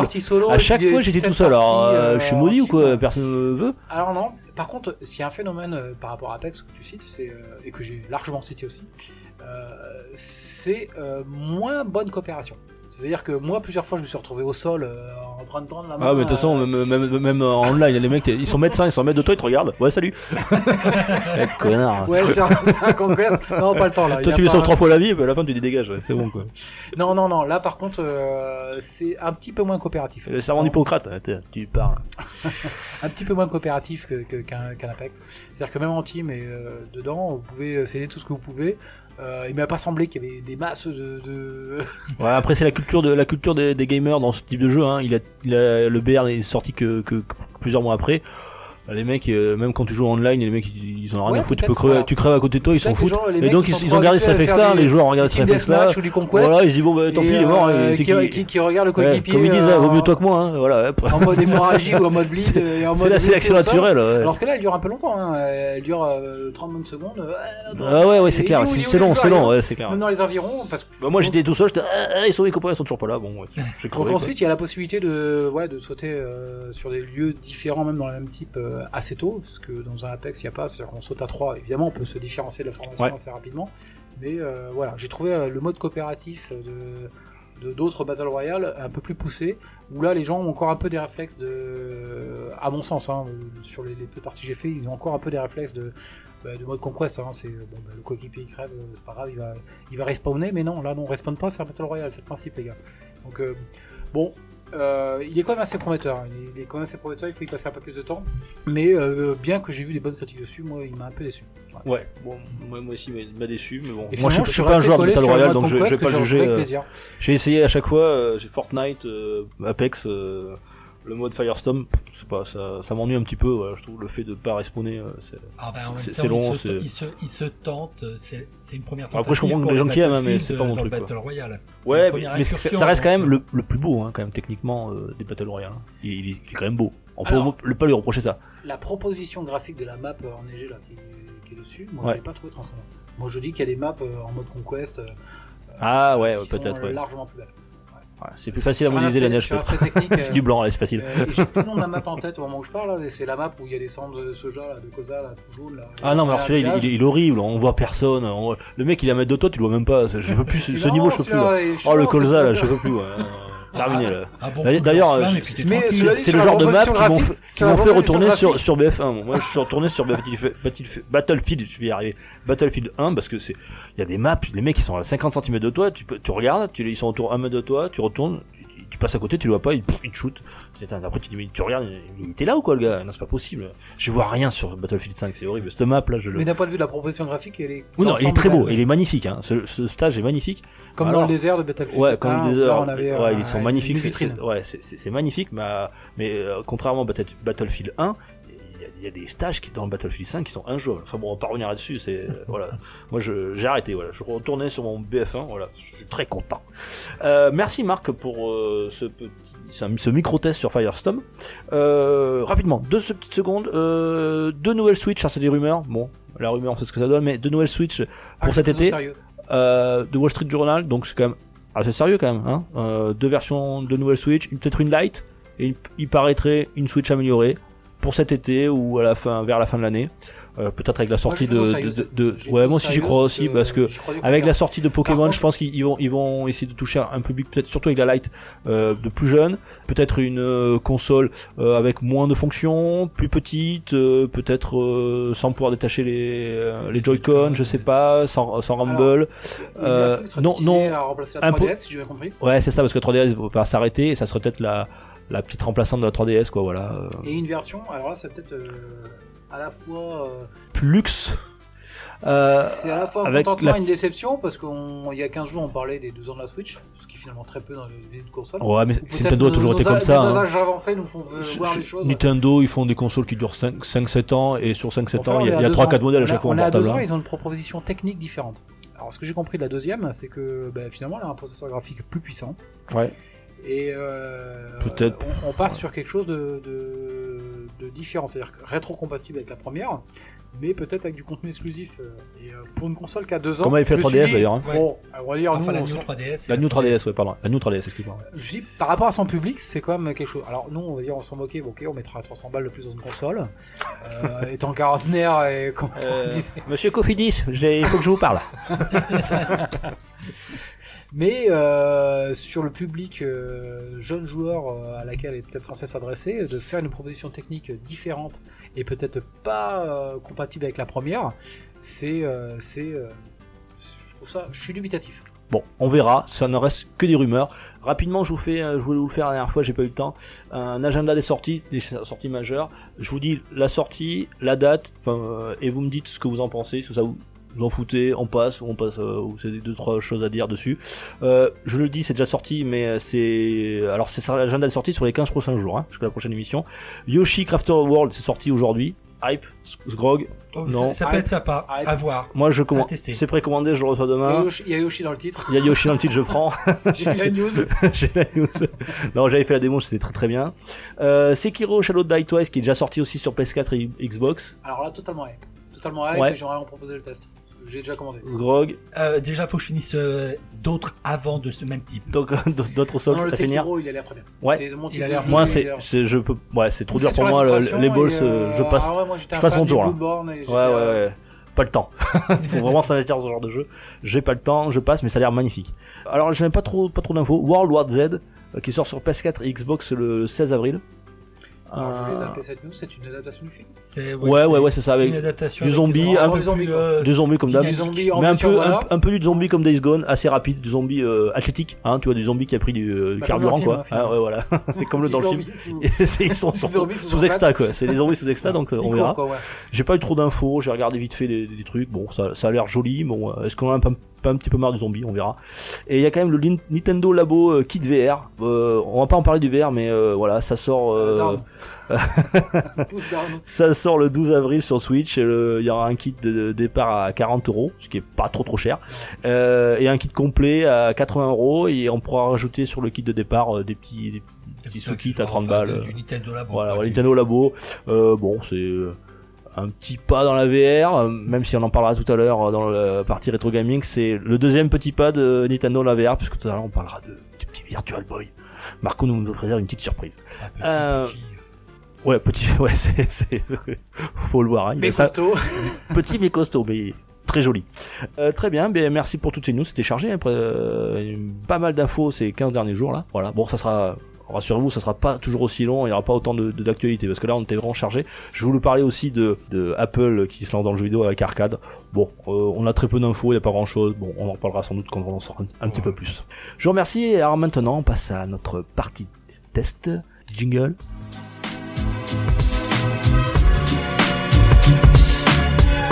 Pour une poignée de gamers, le podcast, le podcast, le podcast, le podcast. Bien, pour cette partie test, euh, ben, c'est moi qui vais m'y coller parce que euh, on va mettre un petit carton jaune à notre Tagazu euh, préféré. Euh, C'était lui qui devait nous tester The Division 2, euh, voilà. Et donc je m'y collais pas à The Division 2 parce que j'ai très peu joué, mais j'ai joué, j'ai terminé, j'ai rushé. Euh, un petit, une petite malène de Proust que j'aime à moi, c'est Ace Combat euh, 7 Sky. Un, un- alors bon, je le dis pas parce que c'est, vous avez compris, c'est de l'anglais. euh, PS4, Xbox One et, et PC. Euh, voilà, c'est sorti, c'était sorti en janvier. Euh, voilà, je, donc j'y ai joué. euh, Et, et quoi? PC, PC. non, je rigole, Grog. Il me regarde, il va me tuer. Non, c'est- Non mais. Grog, euh, tout le monde, je personne n'est parfait, hein, ça va. Je Hein. range la machette. Tu ranges la machette, merci. Euh, voilà, donc euh, c'est le 14e opus, je crois. euh, qui est sorti donc euh, moi je suis un grand amoureux de, de Ace Combat j'ai commencé par Air Combat sur euh, sur PS1 donc ça remonte à un petit moment Euh, voilà donc là euh, je les ai quasiment tous faits sauf celui-là qui était sorti en exclu sur Xbox euh, il y a un petit moment Euh, voilà ça fait un petit moment qu'on n'avait pas eu de nouvelle 2 euh, ça fait 5-6 ans qu'on n'avait rien eu sur Ah, euh, sur. Ace Combat ouais donc ça me manquait moi. Euh, voilà, euh, me jouer à la Maverick et Goose là, le petit Top Gun là, ouais, j'étais chaud là. Alors je fais le mon petit jeu, je l'ai mis ma galette dans dans la PS4 et c'est parti, c'est parti pour euh, bah, Profites-en tant qu'on peut mettre des galettes ouais, dans, clair. dans un support physique. 15 heures de 15 heures de, de, de plaisir euh, parce que j'ai j'ai apprécié hein, pour rien vous cacher. En même temps, je suis pas très difficile avec les combats. Euh, mais celui-là c'est euh, c'est un bon millésime. Bon, j'ai noté en, en plus qu'il y avait de les avions sont très très beaux hein, ça y est en Enfin PS4 enfin. non, non, c'est bon, il y avait des il y aurait des choses à redire mais pour euh, c'est c'est assez c'est assez agréable à voir notamment quand on fait des replays tout ça. On peut regarder son avion, on a l'impression de s'y de s'y croire, c'est très très joli les avions un peu moins pour le sol hein, les textures du sol j'avais noté euh, quand on se rapproche c'est pas très fin parfois hein. Ça a jamais été. euh, Ouais, ça a Ace jamais été- ouais. a jamais été reconnu pour ses textures de sol. ouais Ses et, textures, et euh, j'ai- ciel. ouais j'ai noté que les villes manquaient un peu de relief voilà bon alors c'est euh, vous avez une 20 missions euh, 20 missions à faire bon c'est du classique hein avec un scénario toujours hein, deux camps qui s'affrontent euh, on sait pas trop si on est dans le bon ou dans le mauvais camp euh, enfin voilà En tout cas, on a des missiles, on a des mitrailleuses. voilà on s'amuse c'est de l'arcade hein, bien sûr ça change pas ça on arrive C'est avec c'est- nos- c'est l'aspect arcade. hein. Ouais, c'est c'est c'est vraiment notre euh, avion. c'est ce on, hein, on a ce tout, ouais, c'est ce qu'on. De toute façon, on n'est pas là, on n'est pas sur le simulateur, On hein, a 100% toujours le arcade. C'est du fun, c'est l'action immédiate, voilà. C'est on arrive avec nos 100 missiles, hein, voilà le Pas truc. besoin de faire un tuto de Ouais, voilà. euh, La physique de vol est très arcade aussi, voilà. Il y a rien de ciné, si, euh, il y a rien de simulation. C'est ça qui est bon. euh, Ouais, c'est ça, voilà, c'est vraiment du pur arcade, mais c'est très très très euh, agréable. Euh, Il y a un petit système d'arborescence que voilà où on peut bien sûr améliorer ses, euh, ça ça existait déjà dans les épisodes précédents, Ouais. mais euh, on- voilà, ça- ils ont conservé ça, c'est pas mal.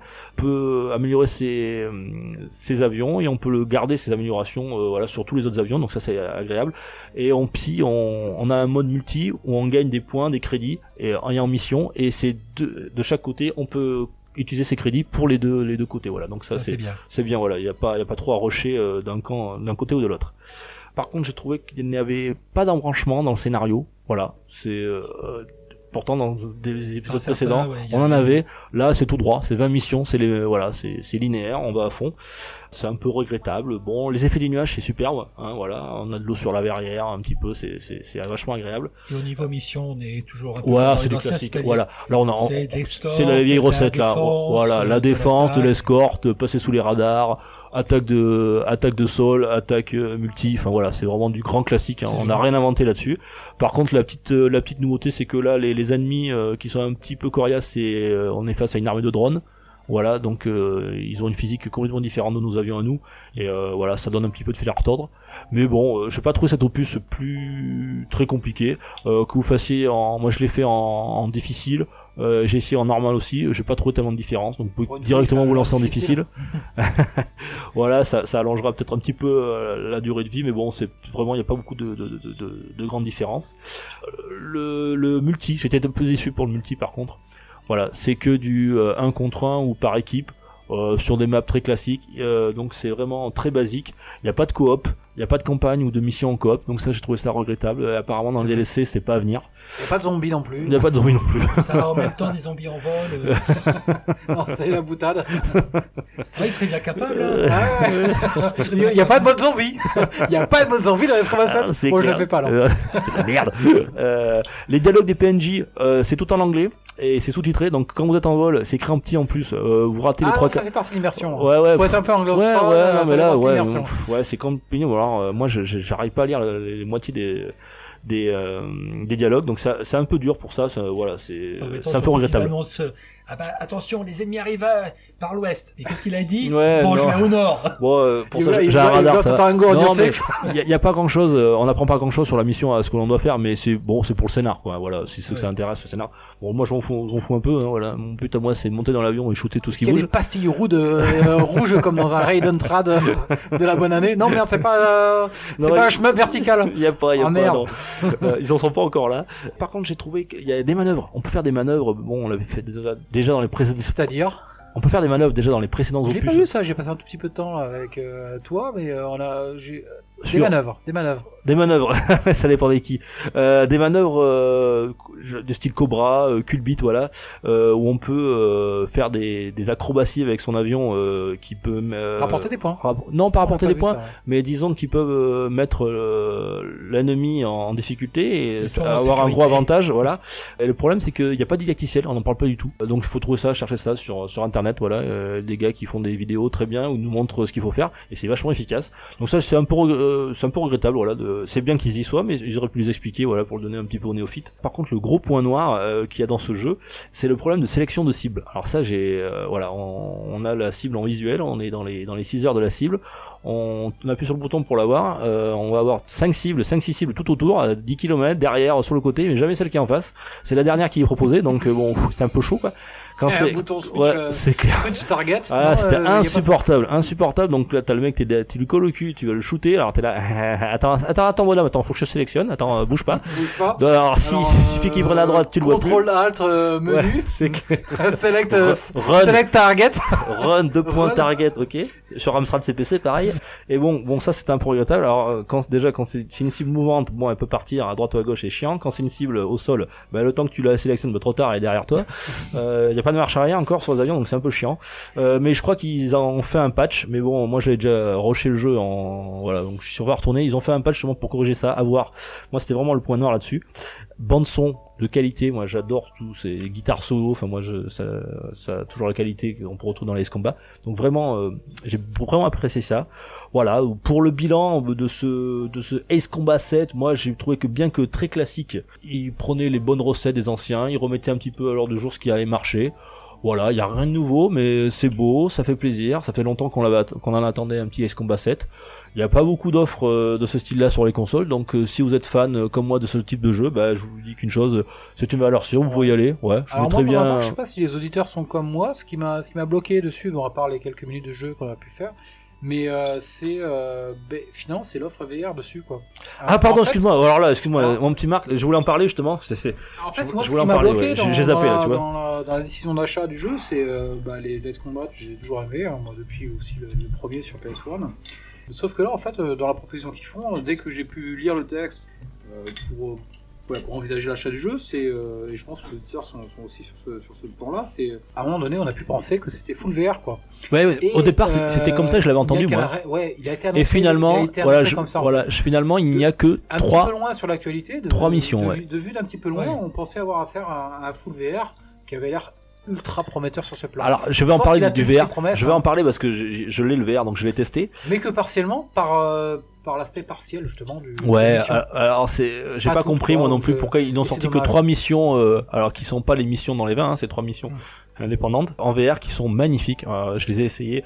Vraiment, ça y est, on, on est dans Top Gun là, on s'y Ça croit. fout la gerbe. Ça y est. euh, Comme C'est magnifique. On est dans son F-18 là, on, on va on apponte sur le sur le porte-avions, on part, on décolle. Ouf, déjà rien qu'au décollage, on prend un gros coup dans le cul. C'est c'est magnifique. On part. Alors au début c'est c'est waouh, on a vraiment l'impression de vitesse et tout, on, rase l'eau là, c'est c'est c'est impressionnant. Par contre très vite, la mission elle dure 10-15 minutes, hein, voilà. Euh, on peut pas enchaîner les missions. Enfin moi personnellement j'ai pas pu. Au bout de 10-15 minutes, ça retourne le, entre les loopings, le machin, t'es dans tous les sens euh, pour essayer de shooter le finir ta mission le plus rapidement possible. Tu prends tous les risques. C'est si tu peux te tourner, tu peux voir tes ailes, tu peux voir les effets euh, les effets aérodynamiques, etc. Les nuages. Mais alors, waouh, ça, ça secoue. hein. Franchement, ça secoue. Moi, bon, bon, je suis particulièrement sensible à ça. Donc, je, je le dis aux auditeurs, euh, certains ne le sont pas. Euh, Marc, je crois que tu l'es beaucoup moins que moi euh, par rapport à ça. Faut un petit peu moins, mais encore que le jeu que je citais tout à l'heure, il, Ouais. il avait quand même réussi à me foutre la jambe. Ouais, non mais celui-là, euh, celui-là est très très dur. Autant euh, j'avais sur le Star Wars Battlefront la mission euh, X-wing, euh, ça allait. Ça secoue un peu, mais ça allait. Non, mais là, par contre, euh, là, c'est rien à voir. hein. Là, c'est waouh. Trois Donc, missions. Je crois pas qu'on puisse les enchaîner. Enfin, moi, j'ai pas pu. Au final, Euh, c'est ça, peut-être l'offre, ils C'est euh, voilà. ouais, peut-être qu'ils peut-être, ont qu'ils ont fait des tests. Ils ont dit, tiens, c'est- ça vaut peut-être pas le coup. euh, Alors, moi, je pense qu'ils auraient quand même. faire le jeu par séquence d'un quart d'heure. Ouais, voilà, c'est voilà, c'est-à-dire, mais, il y avait une au moins, mission- l'avoir proposé en full 20 missions. De toute façon, l'émission, elle dure, Gérard, Gérard, elle dure pas plus d'un quart d'heure, hein, donc, euh... Après, ce qui m'a déçu, moi, dans, l'offre hein, du jeu. Ouais. C'est euh, l'aspect non full VR, c'est que trois missions On regrettera ça, voilà, pour ceux qui aiment la VR comme moi. Voilà, c'est vraiment le petit regret du VR, euh, car l'expérience elle est vraiment très convaincante, voilà, en VR. Voilà, donc euh, moi je le conseille euh, pour ceux qui le veulent. euh, je mettrai bien 4 capsules sur 5 à ce magnifique petit jeu. quand même sur euh, presque un blockbuster, plus qu'un petit jeu. Oui, c'est ce petit C'est- jeu. C'est c'est quand même un bon gros jeu. Ouais, c'est un bon euh, gros jeu qui était bien, qui était bien C'est un attendu, bon ouais, voilà. jeu, mais souvent dit de niche parce que bah, c'est Ouais, oui, jeu c'est un peu, n'a voilà. pas l'habitude, euh, Effectivement, un ouais. jeu qu'on n'a pas l'habitude de voir. D'ailleurs, l'offre l'offre est pas très étendue de, sur ce type-là de sur, sur les Mais consoles. bon, c'est du S-Combat, donc il n'y a pas à chercher midi à 14h. C'est du bon. Ensuite, on va enchaîner euh, sur un, petit- un petit quiz, une petite musique. Qu'est-ce que vous tentez, le petit gars? Oh, une petite musique, histoire de laisser un peu Une petite musique, ouais. On va. euh, Alors, souffler un petit peu. Alors justement, on va souffler un petit peu, on va, on va se détendre. On a une petite musique qui est bien sympa à vous proposer. C'est très zen, c'est une- la bande originale du jeu que j'ai beaucoup aimé, justement on parle des VR, euh, de Tetris Effect. Euh, voilà, Ouais. c'est la musique Ouais, du premier excellent. niveau. Euh, j'ai oublié le nom, je vous le donnerai euh, tout à l'heure, je l'écrirai aussi dans la description du podcast, je l'avais noté, j'ai- j'ai perdu mon petit papier. Euh, je crois que ça s'appelle Deep. Euh, c'est le premier niveau avec les, les petits dauphins, donc vous allez vous À que c'est inhérent au Tetris, c'est inhérent au Tetris parce que même, même le tout premier Tetris de Game Boy, le tout premier Tetris d'arcade proposait des, des, des musiques euh, recisantes qui étaient excellentes. Et plus avancer, plus à l'accélérer. Ah, voilà, là vous allez voir, c'est beaucoup plus wave, hein, c'est beaucoup plus. euh, alors détendez-vous, fermez les yeux, sauf ta gueule. Sauf si vous êtes en voiture. Euh, voilà, ça s'appelle, ça s'appelle Yours Forever de Tetris Effect. On y va. À tout à l'heure.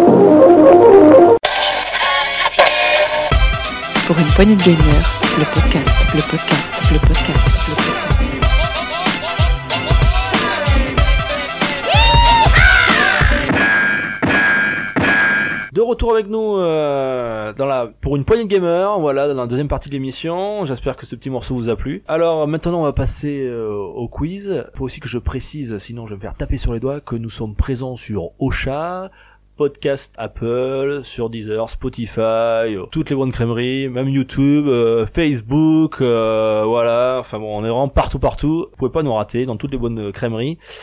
Pour une poignée de gamers, parlez-en autour de vous si ça vous a plu. Mettez-nous un petit commentaire et quelques petites étoiles, ça fera super plaisir. Maintenant, on va passer au quiz.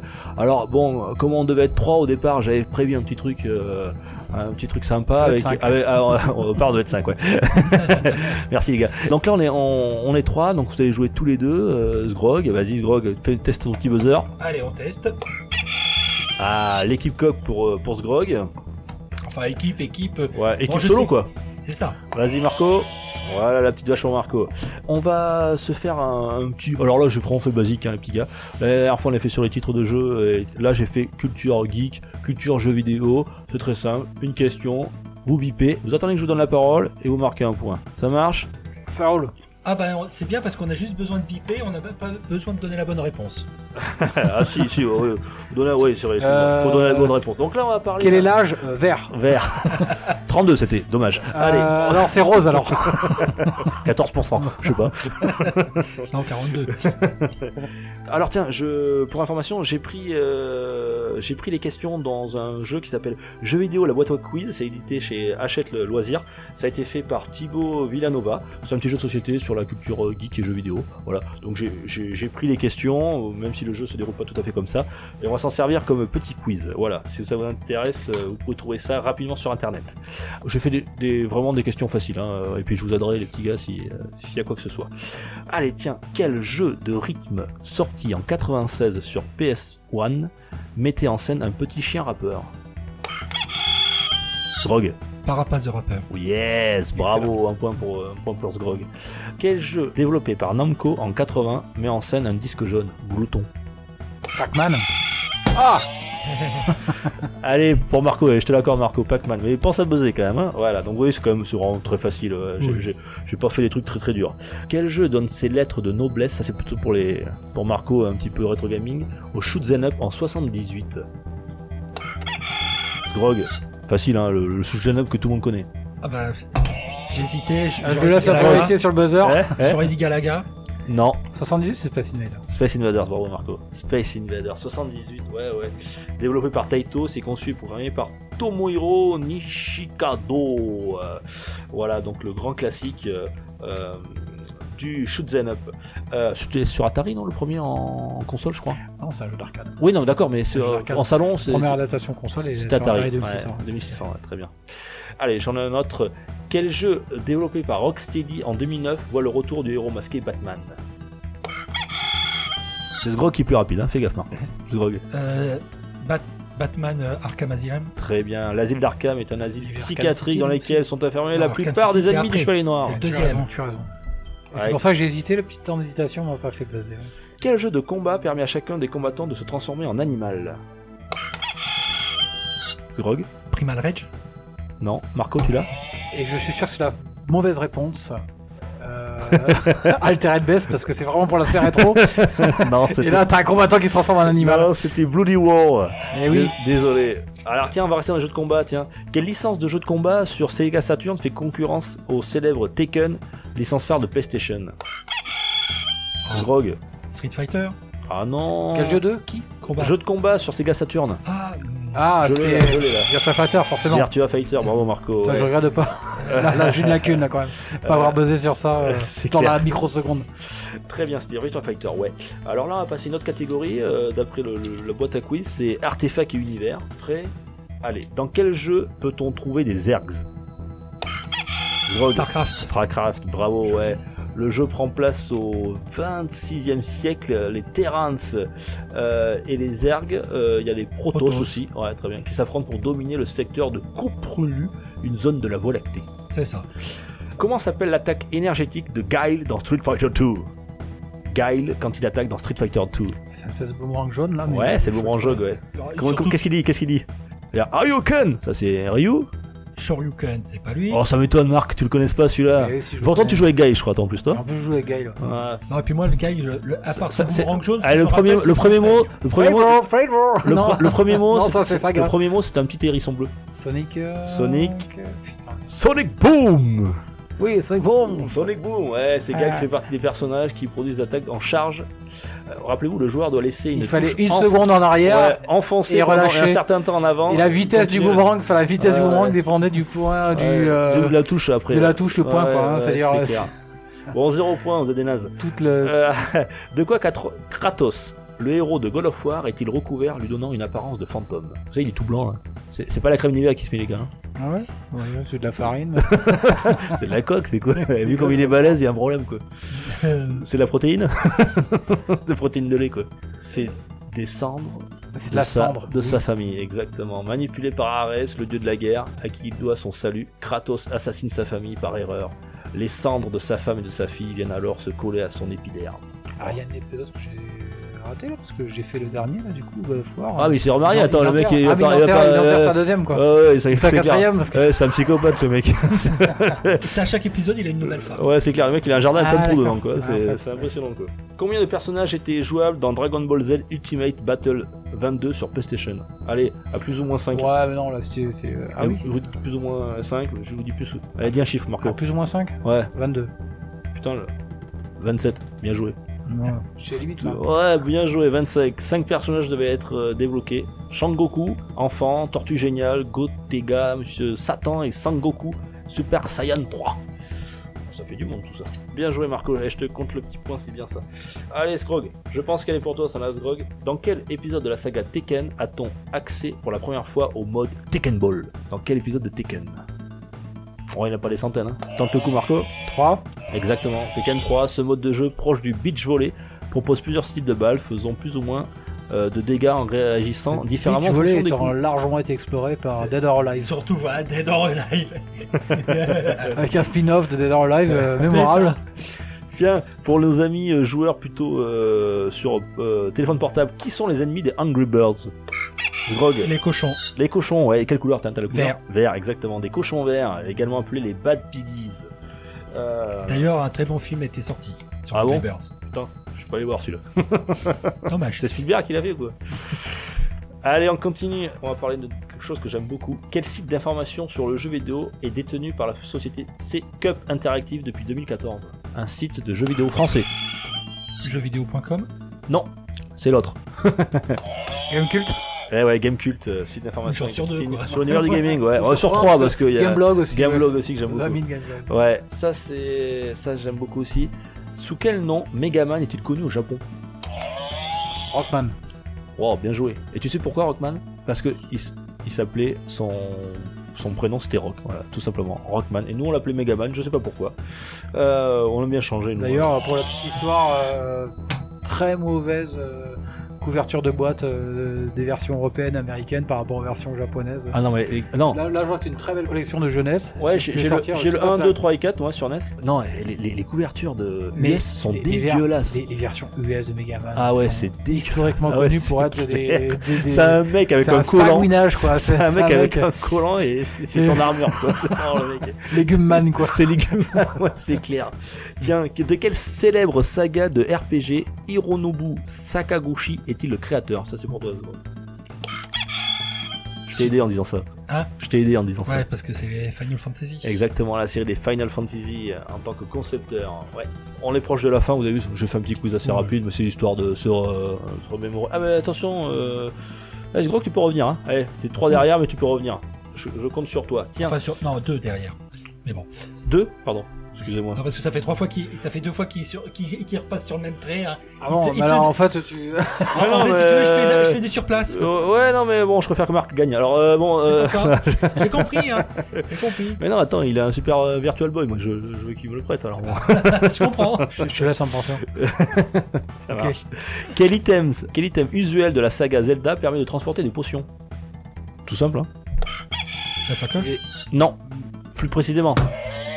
Bocal Marc, ouais, le bocal. Très bien. Les flacons, pour être plus Ah oui, précis. Ils peuvent contenir de nombreux ingrédients, les fées, l'eau, le lait, le poisson et même des insectes.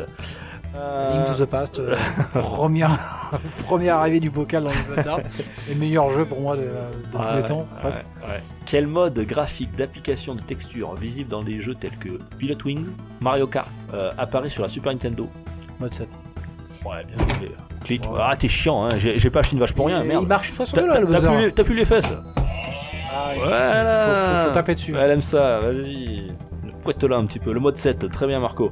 Quel est le super vilain récurrent des épisodes de Crash Bandicoot Ah, c'est le, le professeur là. Le Docteur quelque chose. Que je m'en écoute. euh, Ah, j'ai sur le coup de- Docteur, allez je vous aide. Néo quelque chose. Bon, allez je vous le donne. Docteur Néo, qu'est-ce qu'on a dans la tronche Presque. Docteur Néocortex. Voilà, ce En scientifique temps, brillant mais fou dangereux possède un grand N tatoué sur le front. Dans les jeux de la série, il incarne l'ennemi principal. Merde, non, c'est Bah attendez, je fais mon petit speech là, je lis mon petit truc. euh, mais il est aussi et surtout le créateur avec le docteur Nitrus Brio. Euh, il est créateur, pardon, euh, de, avec le docteur Nitrus Brio de Crash Bandicoot. C'est lui qui l'a créé. Voilà. Voilà. Et lui en veut une pelée. On va pas dire le score. Bon allez, allez combien il y a? Combien? 4, euh, 5, un, point, un 9. seul point de différence. Ouais, un point, un point et 3. 5 à 9. Non, c'était bien joué les gars, bravo.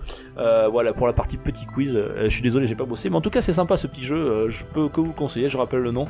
C'est jeu vidéo, la boîte à quiz. Ça vient de chez Hachette Loisirs et ça a été fait par Thibaut Villanova. Je, je pense que je m'en servirai de temps en temps dans le podcast quand je suis un peu à la bourre, que j'ai pas bossé mon quiz. C'est très pratique. Je vous remercie les petits gars. Maintenant on va passer à notre partie dossier.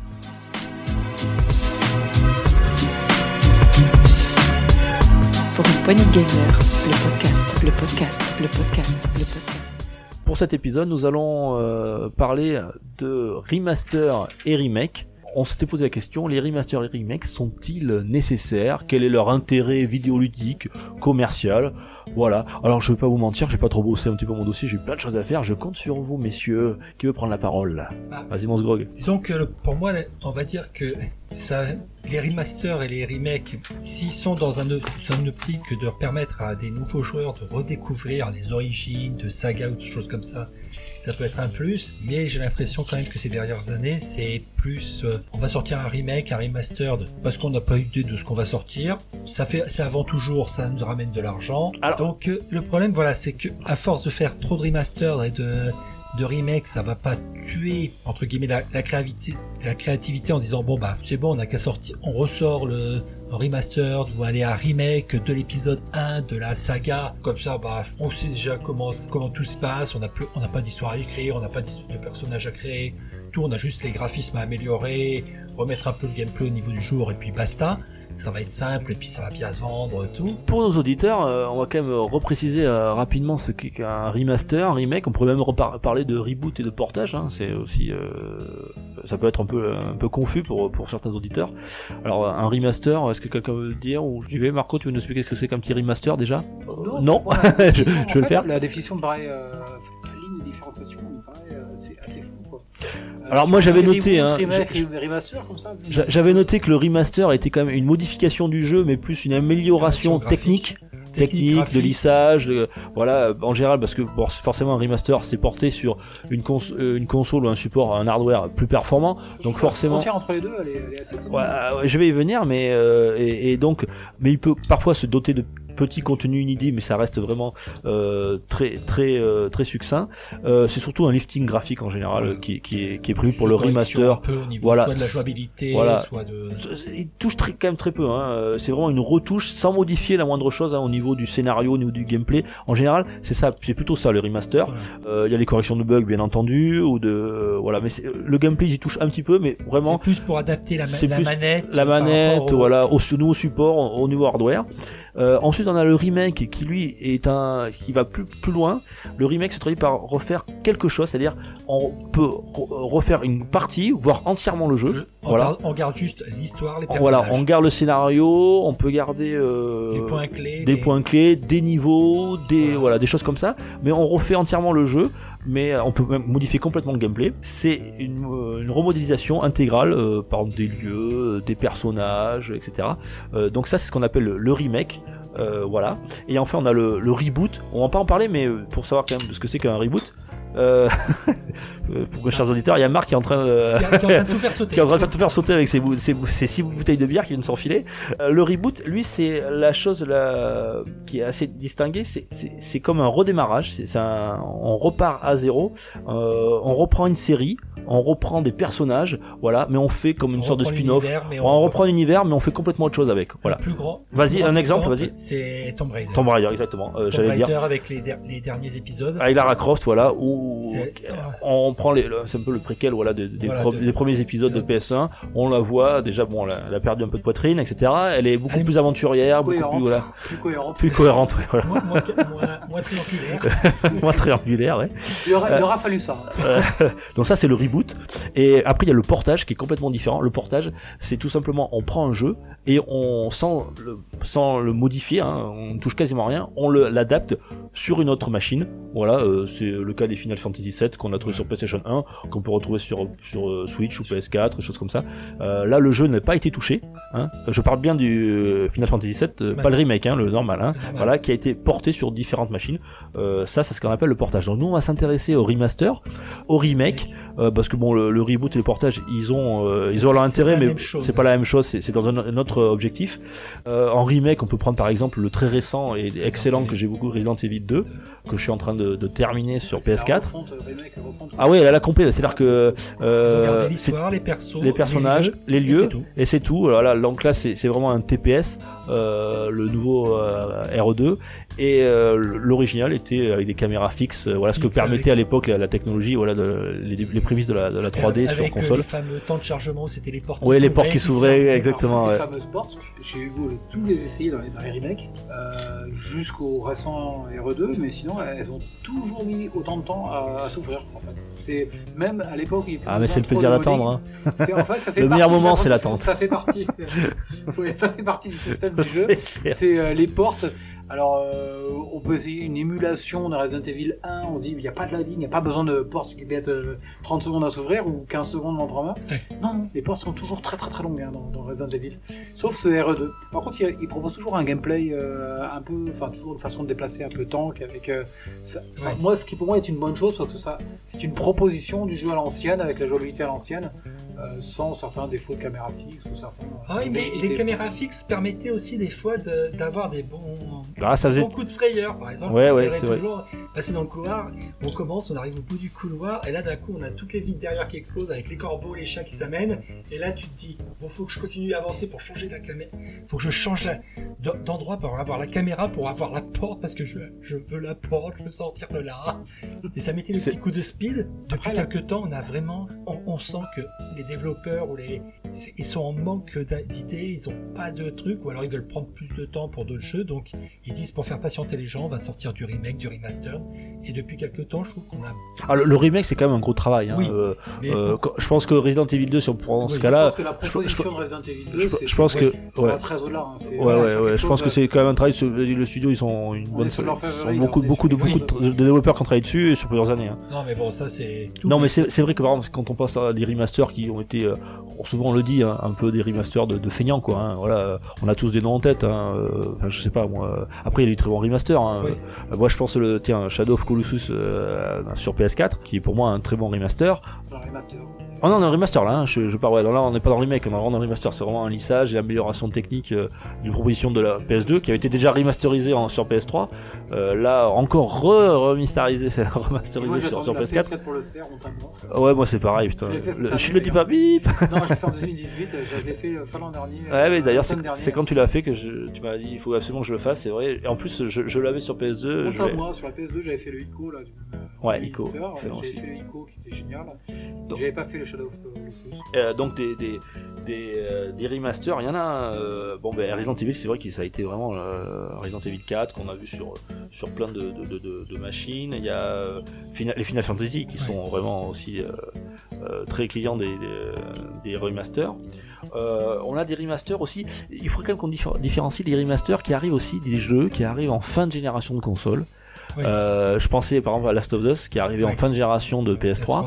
Euh, début de la PS4, euh, c'est vrai que pour faire une certaine continuité, il est quand même normal que les développeurs qui ont investi beaucoup d'argent et de temps sur des jeux puissent aussi l'amortir sur d'autres consoles. Donc ça, c'est des cas un petit peu particuliers. Ah hein, je- voilà. Ça, c'est des cas particuliers puisque c'est, en vrai, c'est presque un jeu qui, le remastered, en vrai, a deux termes remastered parce que le jeu est sorti sur la console précédente, mais il- les développeurs l'auraient su un peu plus tôt que la console allait euh, s'arrêter.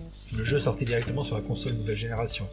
Donc là, c'est pas vraiment un, un remaster comme on C'est du cross-gen, quoi. C'est Voilà, c'est le cross-gen. Parce que les remasters, souvent, c'est des, des jeux qu'on a déjà vus bien avant, ou qui, qui sont même de la génération pas précédente, mais d'avant encore, et que là, bah, ils nous ressortent comme un, juste histoire de nous faire patienter pour euh, d'autres projets ou d'autres trucs. Parce que moi, par exemple, je suis possesseur d'une Switch et je peux vous dire que j'ai souvent les boules en ce moment.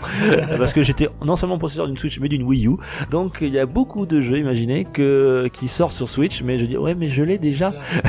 et tu peux pas y écrire. ouais, alors je vais pas refoutre 50 balles dans un jeu que j'ai déjà. Alors, Surtout qu'il y a, année, euh, techniquement, il y a, pff, euh, franchement, il y a pas grand chose, hein, de différence. C'est pas un gouffre, mais euh, autant faire la base version. Alors là, Ouais. on va sujet, mais euh, Zelda euh, Breath of the Wild. euh, Moi, j'ai les deux. hein. c'est quasiment en même temps. C'est sorti en même temps. Non, c'est sorti en même temps. hein, C'est sorti en même temps. Alors moi, j'ai, moi, j'ai, Donc là, on parle pas de remake. Euh, parce que j'ai pas acheté la- la- Switch tout de suite. je l'ai acheté d'abord sur euh, Wii U. Ensuite, bon, bon, moi je suis Zelda, Zelda fan, donc je, je suis obligé de, de l'avoir sur, mes- sur en portable. Il y a vraiment pas, il y a une petite différence, mais franchement, ça, ça va pas aux yeux, quoi.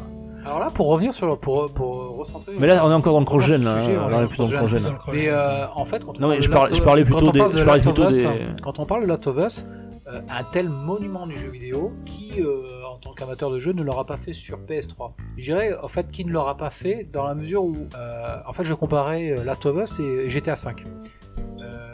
On est dans le remake, hein. on est dans le redev, qu'on euh, léger, hein. on est sur pas dans le remake du tout. du Non, tout. non, On le remaster. euh, On est euh, dans le à peine remaster, oui, tu vois. Non, non, le Tu remaster. as totalement euh, raison, on est, dans- à peine dans le remaster. La, différence fondamentale entre les deux, c'est que Last of Us, en fait, ça a été une surprise. Donc on l'a fait sur PS3, en tant qu'amateur de jeu, on y a joué sur PS3. Et on se dit, bien, s'il vient de sortir sur PS4, c'est quoi l'apport de la PS4 Ah ben ok, effectivement, Il est plus joli, ouais, c'est nettement plus beau, c'est plus fluide.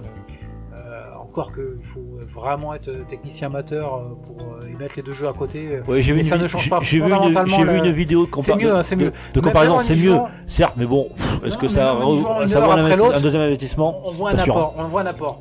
Mais là, euh, le, le- la version PS4 de, de Last of Us, euh, bon, bah, ça, a été, ça a été une surprise. Mais vu le monument du jeu que c'était, qui ne l'aura pas déjà fait sur PS3 Parce que c'était un incontournable du PS3. À du ceux qui n'avaient pas de PS3. Par Ouais, c'est ce que j'allais dire, voilà, à ce ou la gros- personne qui n'avait pas de PS3. C'est ceux qui avaient pas de Finalement, PS3, ça, quoi. C'est c'est un public euh, beaucoup plus restreint. Et euh, il s'est très bien vendu, je hein, ferais aussi le parallèle, PS4, c'est qu'avec GTA V, on savait avec GTA V qui sortait en toute fin de gen euh, PS3, Xbox 360, et euh, on savait qu'ils allaient le porter sur, euh, la génération suivante avec une amélioration et un, un rema- un remaster réel.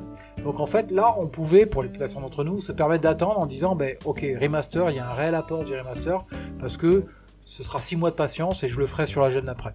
C'est l'une des meilleures ventes d'ailleurs. hein. GTA 5 sur, sur PS4. hein. Il s'est bien plus vendu sur, sur PS4 que sur PS3. Alors qu'à Euh, Last of Us, bah, peut-être l'effet de. Le timing était pas, pas le même et l'aspect remaster n'était pas commercialement. Moi, je, vous pose une question. euh, quel est l'intérêt vidéoludique du remaster? Pour qu'est-ce que vous pensez euh, Est-ce que ça a un intérêt, par exemple, pour les euh, On parle souvent nous qui en avons, nous avons une certaine euh, expérience du jeu, on a un certain âge, euh, on a connu pas, euh, on a connu quelques générations de consoles. Refaire découvrir, par exemple, est-ce que ça a l'intérêt vraiment de refaire découvrir euh, sur une nouvelle plateforme un jeu, euh, un bon jeu, parce qu'en général, faut pas se leurrer, les remasters, les remakes, c'est pas sur des navets, hein, les gars. Euh, c'est justement le point commun qu'il y a entre tous ces jeux-là, c'est que c'est souvent des, soit des chefs-d'œuvre, soit des, des jeux qui ont marqué l'histoire du jeu vidéo, quoi. des très grands classiques. Des très grands classiques, quoi. Voilà, c'est. Un peu comme quand tu prends un film, quoi. hein, euh, voilà, euh, tu, tu as un Star Wars, euh, Star Wars THX, euh, Star Wars remasterisé, Star Wars THX Surround, machin. Encore que les puristes, c'est ouais, c'est clair. C'est un sacrifice. c'est ouais, clair. Mais leur d'ailleurs, c'est- ça que je vous propose. Je vous pose exactement la même question, vous qui êtes euh, surtout toi Marco, euh, toi qui es un puriste, euh, qui a des jeux en général, tu les as dans les versions originales, les de base, Et qui euh, tient à y jouer dans qui tient, qui tient, voilà, euh, voilà, pour- qui tient à jouer avec sur ton sur ton cathodique. Euh, Est-ce que vous pensez que c'est un sacrilège euh, de faire ça? Pour moi, non, parce que, bon, ok, il y a le côté où nous, quand on l'a connu sur tout, mais je pense à toute une génération de, entre guillemets, de jeunes joueurs qui n'ont pas connu, euh, je pense par exemple euh, à Secret of Mana, qui est, qui est ressorti en. Ah, pour le coup, mauvais exemple. Oui, non, mais c'est le jeu que beaucoup de jeunes joueurs. Là, c'est du remake. Là. voilà. Ouais, là c'est du remake là. Ouais. Oui, mais Paraît-il, ouais. Ouais, ouais, ouais, Et les- c'est beau. La pseudo, C'est un- la pseudo 3D qu'ils amènent et. Voilà, mais c'est surtout que c'était un titre quand même très connu même pour les jeunes joueurs, mais que ces joueurs n'arrivaient pas ou n'ont jamais pu jouer à part euh, de manière euh, détournée, on va dire, permet de redécouvrir ces anciennes pépites sur euh, les consoles de maintenant. Je pense que c'est un, un intérêt parce que voilà, je pense aussi par exemple à la à la collection euh, Disney où on avait eu le droit à, à DuckTales, euh, Tic Mr. Mask, les trois réunis avec quelques options en plus pour les speedruns ou trucs comme ça. Mais voilà, c'est des, des vieux jeux, même. Personnellement, moi, je, je n'y vois que du bon dans le sens là. Moi, sur les, oui, même sur les aussi. masters, je parle des remasters, hein, parce que les remakes, c'est forcément que les remakes, on y voit que du bon. Euh, euh, je pense au remake par exemple qui va sortir de Zelda en fin d'année sur Switch. Euh, voilà, il était sorti sur Game Boy, il va sortir sur Switch. Le jeu est complètement refait. Ça, même si c'est mal fait, c'est au moins une tentative. C'est, c'est- ça C'est peut ça. être en général, c'est plutôt bien fait. Euh, par contre, le remaster, l'avantage du remaster, excuse-moi Marc, mais l'avantage du remaster, c'est que parfois il y a des jeux qui sont quasiment introuvables dans leur version d'origine, qui coûtent une fortune, et le remaster te permet euh, de pouvoir toucher à ces bijoux-là. Je pensais au Shoot'em Up euh, Ikaruga, euh, que je rêve d'avoir sur GameCube, mais c'est c'est c'est c'est c'est c'est c'est inabordable. C'est des prix qui sont de dingue. quoi. Alors là, il sort sur Switch. Déjà, Euh, ça se joue sur Dreamcast. Ouais, ouais, sur, sur Ça, Dreamcast. c'est- oui, effectivement, il est sorti sur GameCube. hein, ça. ouais, il est sorti sur Et, GameCube. euh, Non, ouais, je parle- c'est vrai qu'il est sorti sur Dreamcast, mais Dreamcast, les tarifs sont encore pires que sur GameCube. pire, Ouais, c'est pire. C'est pour ça que je pense Ne à ça. parlons pas du même éditeur, d'un Radiant Silvergun. Ouais, voilà, Radiant. Silvergun, ouais, voilà, sur Saturn, hein, qui, qui, qui est encore plus, euh, d'ailleurs, qui a pas été euh, remasterisé, je crois pas celui-là, hein, euh, Radiant. Silvergun, donc on l'attend.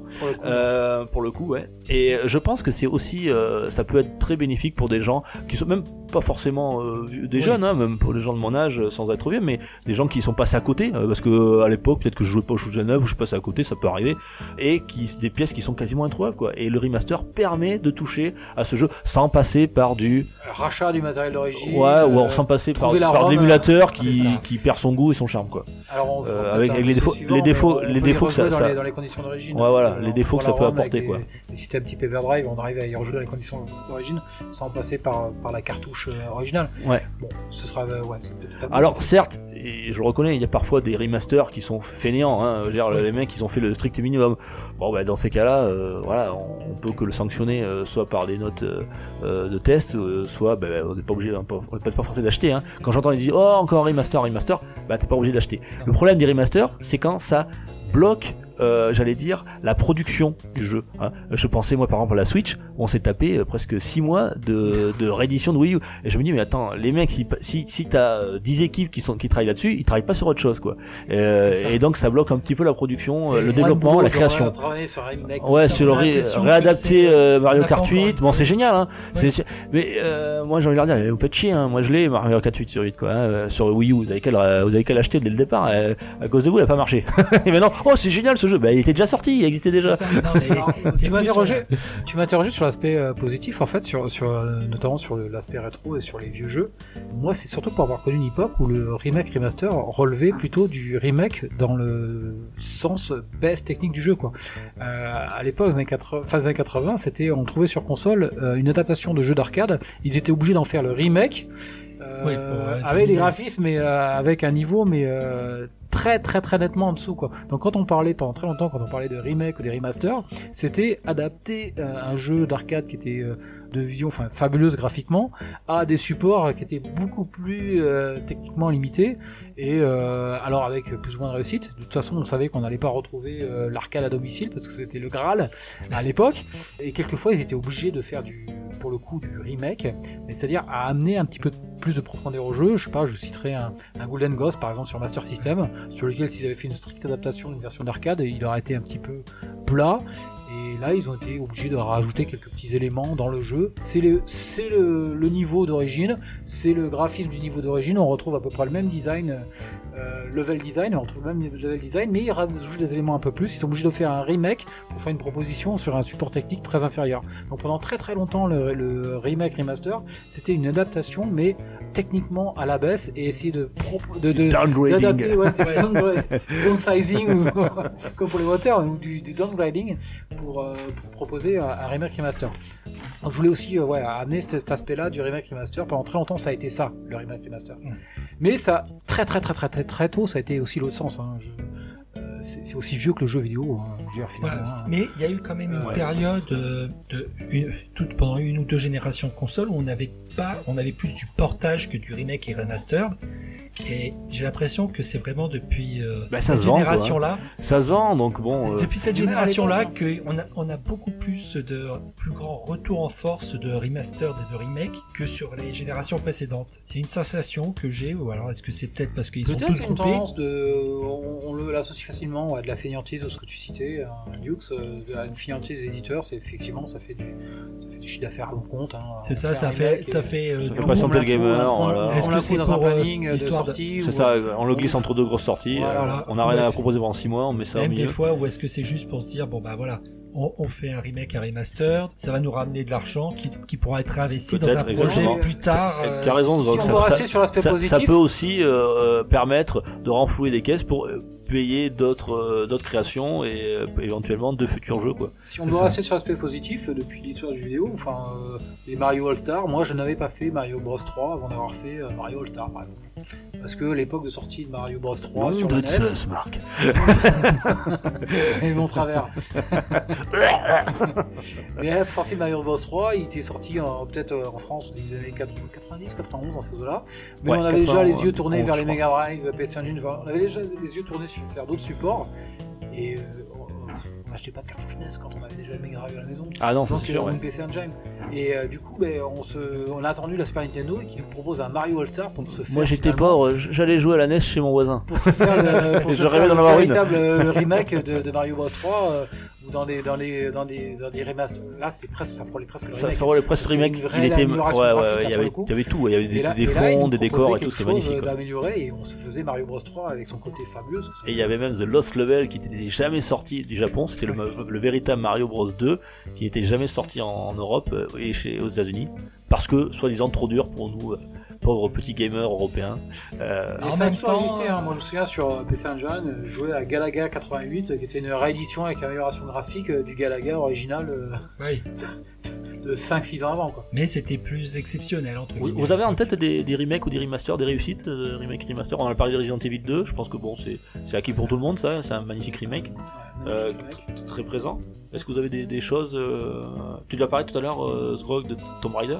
Tomb Raider. Ouais, qui, Mais c'est pas vraiment un, c'est plus un reboot les Tomb Raider quand même. Et j'avais noté euh, Halo Master Chief Collection, toi, tu peux peut-être nous en parler? Euh, Alors pour l'instant, bon, j'ai pas encore pu euh, les tester puisque moi j'avais testé que les Halo à, sur, sur Xbox 360, euh, puis après, bon bah tout, donc j'ai pas encore testé. J'attends qu'elles sortent euh, sur PC et sur les nouvelles générations pour découvrir vraiment ce qu'ils ont fait. Mais bon, ça peut être. Pour moi, un des meilleurs exemples de, de remake remaster parce qu'ils proposent les deux.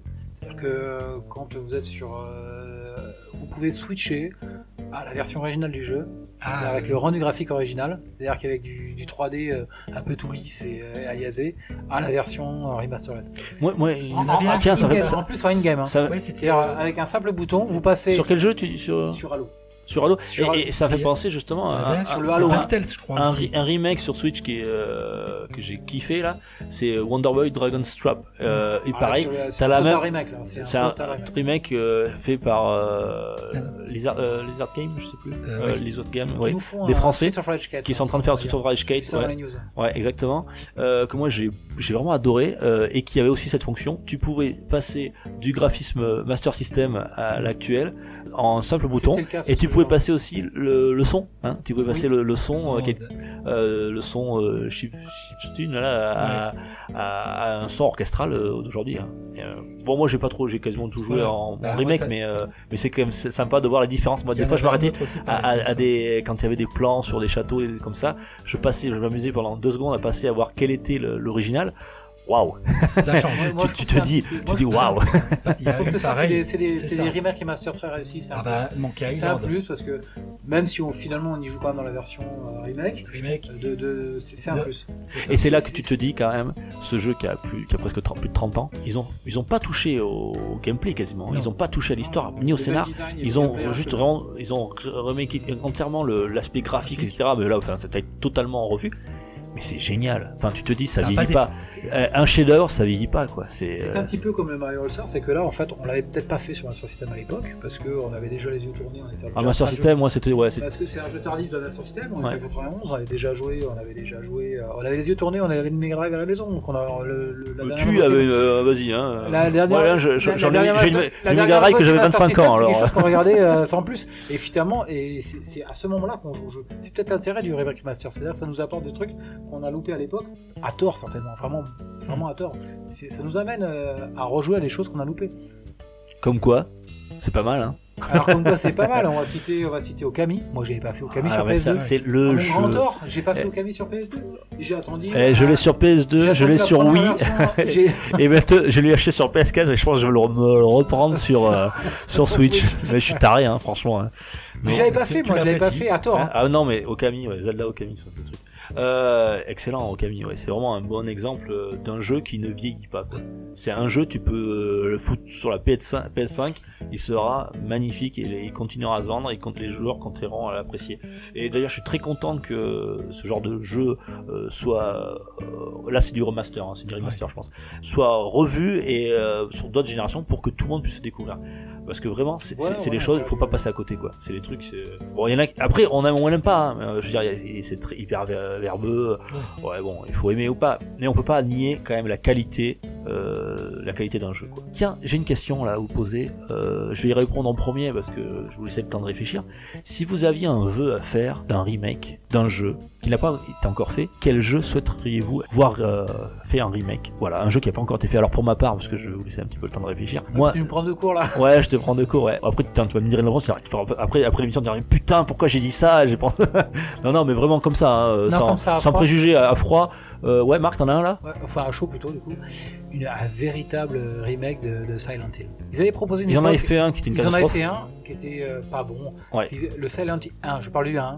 Ouais, ouais. Euh, euh, ils avaient fait un, comment il s'appelait Un Checkered Flag, ou un Silent Hill, je sais pas quoi, qui était censé un pseudo remake du 1, mais qui était, qui était pas une franche réussite. Donc un véritable remake avec une 3D euh, euh, vraiment bien refaite. C'est-à-dire, comme ils ont pu le faire sur euh, Resident Evil 2, quoi. Du, du premier Silent Hill, qui était pour moi un des monuments du, plus que Silent Hill. J'ai plus apprécié les, les deux Silent Hill que les Resident Evil. Euh, ouais, ce serait celui-là. Ouais. Et euh, toi, toi, Bah, il y en- il y, en aurait deux. Ouais, vas-y. Enfin, deux. Euh, même ça serait plutôt 5 parce que le premier. Euh, Non, parce que le premier euh, c'est une série de savoir. jeux. Le, le premier, c'est tu nous dis qu'il est... tu- fatigué. mis 5, alors En je vais vous c'est- citer les 15 premiers. c'est surtout que le premier c'était- Chapitre 52. C'est c'est quatre, euh, quatre jeux. En vrai, le jeu a été séparé en quatre. C'est les dot hack qui a été dot hack. euh, Attention, Sgrog, tu es pas en train de partir sur PC là. Non, non, PS2. sur PS2. Adapté. C'était un, un, jeu en vrai où on incarnait euh, un joueur qui était bloqué dans un MMO. Et franchement, qui, était vraiment sympa. En plus, euh, c'était décliné tant en, en jeu vidéo qu'en manga, qu'en série télé. C'était les Dot Hack, une très bonne euh, série tout. Que les tout premiers, que j'aimerais bien qu'il y ait tout. Et le deuxième, ça serait le, Robotech. Pareil sur PS2. Un, beau petit remaster du Robotech. Franchement, ça, ça donnerait quelque chose de magnifique, je pense. Ouais, ça peut être pas mal du tout. Ouais. Moi, j'avais bon, bah, on va me dire, il, fait, il nous fait chier avec ça. Il parle que de ça. Euh, le premier Zelda, le tout premier Zelda de sur sur NES. Euh, voilà, je pense qu'il est à faire découvrir. Ah, j'ai eu peur. Ah, J'ai cru que t'allais dire le Zelda t'en 2. Il- Euh, mais justement, le Zelda 2 en remake, je pense que ça serait très bien aussi parce qu'il a, il a été souvent critiqué pour ses phases de, de combat, etc. Les euh, de, de quand il se balade sur sur le plateforme 2D là, il passe à plat. Euh, ben justement, un remake là-dessus, ça permettrait de gommer peut-être euh, ce qui n'a pas été euh, apprécié à l'époque, le refaire d'une autre façon et ça serait un excellent remake. Les deux premiers, voilà, les deux premiers Zelda euh, à découvrir. Mais peut-être que c'est dans les tuyaux, hein, je sais pas, hein, je croise les doigts. Hein. On a déjà, on a euh, Zelda Link's Awakening. euh, pour les, pour à la fin de l'année. Pour les plus bricoleurs d'entre nous, euh, ils ont refait. euh, Enfin, non, ils n'ont pas refait, mais on peut faire un Link to the Past sur euh, Super NES. Ah non, ça ne touche pas, on touche pas. Alors ça, c'est un graal absolument, c'est une œuvre d'art qu'il faut absolument. Tu touches pas aux œuvres d'art. Tu, oui, tu- c'est tu ça, veux repeindre la Joconde, toi On est un peu dans le vif du sujet, c'est-à-dire que si on considère le, le jeu vidéo sur certains aspects comme une œuvre d'art, euh, on n'a pas proposé quelque chose avec euh, Joconde aux yeux verts. Ou... Non, non, c'était la proposition originale et elle doit s'arrêter telle qu'elle avec une œuvre d'art et c'est un monument. Par contre, sur ce jeu-là, peut-être un tout petit peu, et pour décoller, c'est euh, le proposer avec euh, les, un remaster uniquement au niveau du son. Ah, en version orchestrale? Ils ont fait des versions orchestrales. C'est-à-dire qu'enfin, par contre, il faut, il faut toucher un petit peu. euh, Mais dé- déjà, c'était beau pour l'époque. il hein. faut remplacer les, les, les bandes. Oui, déjà c'était magnifique, puis c'est une dimension géniale. Mais euh, un Link to the Past avec les- la bande son en, en orchestrale. Ouais.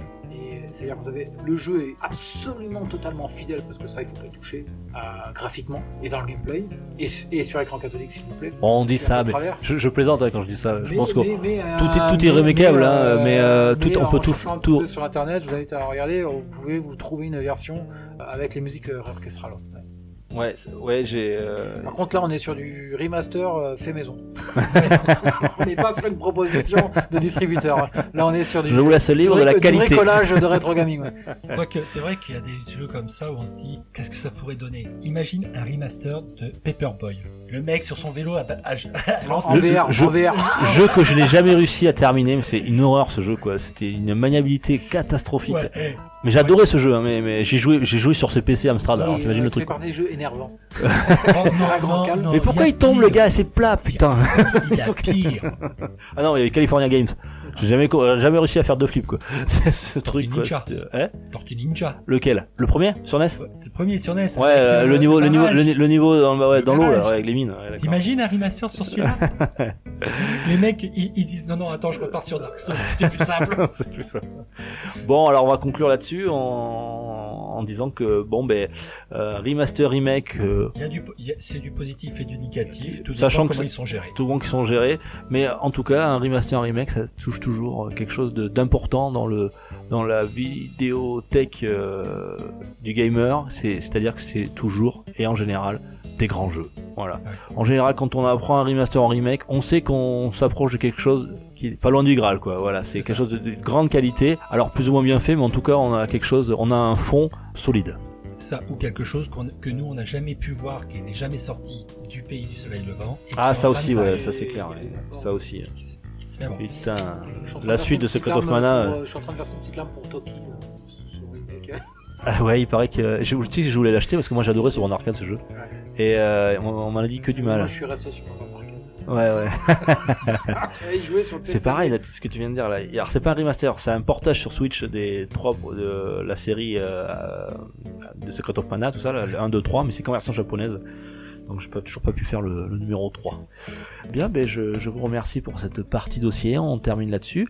Euh, on va tout de suite passer à la partie rétro gaming avec Marco qui a une très belle surprise à nous proposer. C'est parti jingle.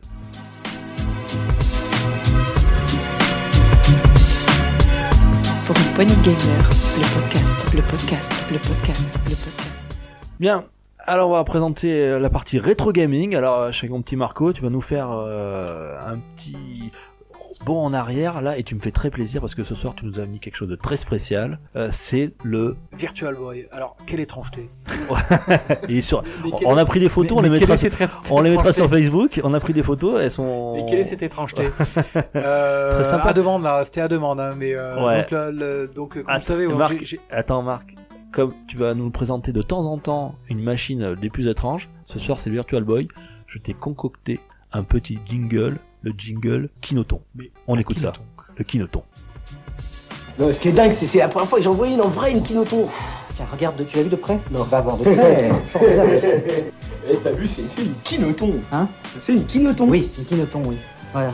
C'était mieux avant, jeune con. Ça t'a plu? Ah, parfait, parfait. Putain, c'est une Kinoton. Le Kinoton mec. T'en as déjà vu une Eh ben, C'est la première fois que j'en vois une. Va la voir.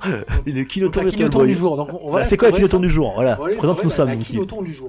Donc, la du jour, donc, c'était à là. demande, c'était à demande. Là, c'était une Virtual Boy. Euh, T'as commencé fort hein Alors, euh, ouais, parce que là, tant qu'à faire, hein, tant qu'à faire. Donc, euh, et il y a la vache, j'ai j'ai une collègue de à peu près 150 consoles, et donc j'ai amené ce- cet objet curieux. Quant à cet objet-là, euh, nous sommes, nous sommes en 1995. Raconte-nous tout. Nous sommes en 1995. Alors là, par contre, c'est- l'œil que je pouvais en avoir à l'époque. assidu et passionné de jeux vidéo, euh, suivant mais, euh, la presse de l'époque et recevant ma- mon console plus ou mon, mon abonnement de joypad et console plus joystick génération 4. euh, J'étais abonné à peu près à tout ce qui se faisait en presse de jeux vidéo. Finalement, ce truc-là, il passe inaperçu. Il passe inaperçu parce que en 95, qu'est-ce qui se passe? La, la- la PlayStation euh, 1, la Saturn, tout ça, c'est- sorti fin 94 au Japon. On est euh, pour une sortie en apparemment au Japon, euh, c'était euh, août 95. Peu de preview dans la presse de l'époque. hein. Peu de preview. L'annonce d'une sortie d'une espèce de pseudo console 32 bits de Nintendo passe relativement perçu, inaperçu. Fait plutôt, euh, ça fait ça fait place de, de, de, de- de patience quoi par rapport à la, l'Ultra 64 qui était annoncée à l'époque. Qui était en retard, la 64. Donc, euh, Elle, elle très, se fait très en attendre. On est en pleine sortie européenne et française de la PlayStation, septembre 95. Donc Tu dans la presse à l'époque, finalement, ça passe relativement aperçu, inaperçu. Et j'ai l'impression que même au stade preview, personne n'y croyait. Personne D'ailleurs, ils ont eu raison de pas y ils croire. Ont raison, ils ont eu raison. Personne ne croyait en cette étrangeté, donc euh, on peut aller feuilleter, on peut aller reprendre la console plus euh, de l'été euh, 95, ils en font un vague preview. Euh, on retrouve jamais de véritable test de la console. On peut prendre tous les magazines de, sep- C'est étrange de que. septembre, octobre, novembre, décembre 95, janvier 96, on ne voit pas de véritable test. On, voit, on voit des, petits, des petits reportages hein, sur une seule page en général, et puis qui disent, ben voilà. Donc même à l'époque, ça, passe relativement inaperçu, et peut-être à raison parce que pour l'avoir testé là, donc euh, Alors moi c'est bien parce que le- il nous a porté un Virtual Boy eh, en boîte hein, s'il vous plaît. Euh, avec quelques jeux et euh, donc je, l'ai testé pour la première fois c'était ma grande première mon petit dépucelage en Virtual Boy. Moi qui suis un grand Nintendo fan c'était ma grande première et j'ai trouvé ça alors bon je sais pas si à long terme mais bon en tout cas j'étais très épaté c'est quel jeu que tu m'as mis là je joue Up là comment ça s'appelle Alors, Euh. c'est- euh, on a d'abord commencé par, par V, euh, V Tetris. On s'est fait un petit Vertical Force. un Vertical Force voilà c'est ça exactement Vertical Force c'est pas mal du tout hein Alors, Hudson Soft. Hein. Messieurs et euh, Hudson Soft, c'est c'est quand même Ouais. un, un des plus grands éditeurs sur la PC Engine. On se demande ce qu'ils foutent là d'ailleurs en 95 sur, Alors- sur Virtual Boy parce que je je voulais revenir avec toi Marc sur le fait que euh, la, plus, le- la presse euh, la presse papier de l'époque n'a pas fait euh, grand bruit de l'arrivée de ce Virtual Boy. Pourtant, on est en pleine période où la, la, la Game Boy a explosé, a battu quasiment tous les records de elle est consoles portables. presque morte en fait. Elle est presque morte. Euh, oui, parce que non, Pokémon. Pokémon n'est pas encore arrivé. De, de Game Boy, on est en pleine Game Boy Color. Euh, voilà, ça, va Pokémon repartir. n'est pas encore arrivé, ça va repartir. Ça va repartir. On, est sur un creux de la Game Boy. On est sur le creux de la Game Boy, la Game Boy Pocket va arriver, mais bon, elle est là, euh, ça traîne un peu. Ce qui va refaire revivre la Game Boy, c'est quand même Pokémon. Mais dedans, il y a moi, c'est le Virtual Boy. Donc franchement, moi, quand je j'entends ce nom, je pense à Game Boy, je me dis succès quoi. On pense à Game Boy, on, passe à, on pense à Virtual, réalité virtuelle. Parce que c'est la. Et c'est une promesse non tenue, hein, parce qu'en fait, euh, dans, dans les actes prémices, qu'on avait, on parlait de, de réalité virtuelle euh, euh, amenée sur quelque chose de portable. Et en fait, non. Euh, portable, je, je dirais pas ça.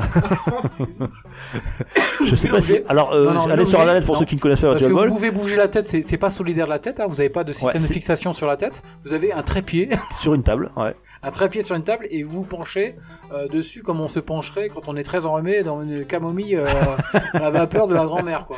Ouais, euh, clair. Pas le choix, vous mettez la tête dedans sur un truc posé sur la table. Ouais, ouais, c'est, ça fait penser un petit peu à E.T. moi, ce truc-là. On dirait le, le profil de E.T. Il est très sympa, moi je trouve ça très joli ce truc-là, mais ah, c'est vrai que ça, ça a pas l'air du tout pratique, quoi. Non, Ça non, sur, ça euh, donne mal au cou hein, d'ailleurs. hein. Ouais, alors, je l'ai- je alors moi je l'ai essayé, est-ce qu'il fonctionne et c'est nickel. Alors déjà c'est, c'est monochrome, Ah oui. Et euh, monochrome en rouge et noir.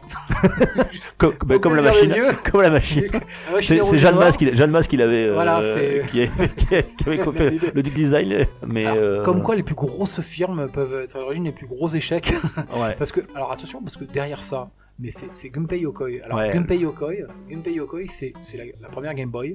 C'est Game Watch. euh, c'est les Game, c'est les Game Watch, les Game Watch à l'origine. Quand on a lu justement, on en parlait euh, il y a deux semaines, Hmm. l'histoire de Nintendo. Non, c'est- Gunpei Yokoi. C'est c'est c'est le gars qui est à l'origine de tous les Game Watch. C'est le gars qui a fait la Game Boy avec le succès phénoménal de la Game Boy. Alors, C'est le gars qui est derrière. Je t'arrête, Marc. Les, les, les je t'arrête. Alors, j'ai lu le Florent Gorge, là, le volume 4 euh, Game Boy. C'est beaucoup plus, il est beaucoup plus lancé quant à euh, l'apport. l'apport de euh, euh, Yokoi. Yokoi, pardon, euh, dans la réalisation de la première Game Boy. Ouais. Mais, mais bon, il est quand même là, il est là. Euh, mais c'est vrai que c'est, un nom, quoi. Hein. Gunpei Yokoi, c'est, euh, c'est un nom de euh, un phénomène dans le dans l'histoire du jeu vidéo et du jeu vidéo japonais. Donc il est là. Virtual Donc voilà, Boy. donc à l'époque on n'y croyait pas. On n'y croyait pas, on trouve peu de tests. on trouve des previews, on trouve peu de tests. Moi, j'étais totalement, euh, pour ma part, enfin, pour euh, accaparé par la sortie européenne de la PlayStation. Euh, on avait tenté de l'avoir en import, mais euh, non, non, c'est c'est Virtual Boy, euh, ça, fait un bid. Et heureusement que la proposition prix de l'époque était assez basse, mais finalement, elle aura aussi contribué à, l'aspect cheap de, l'objet.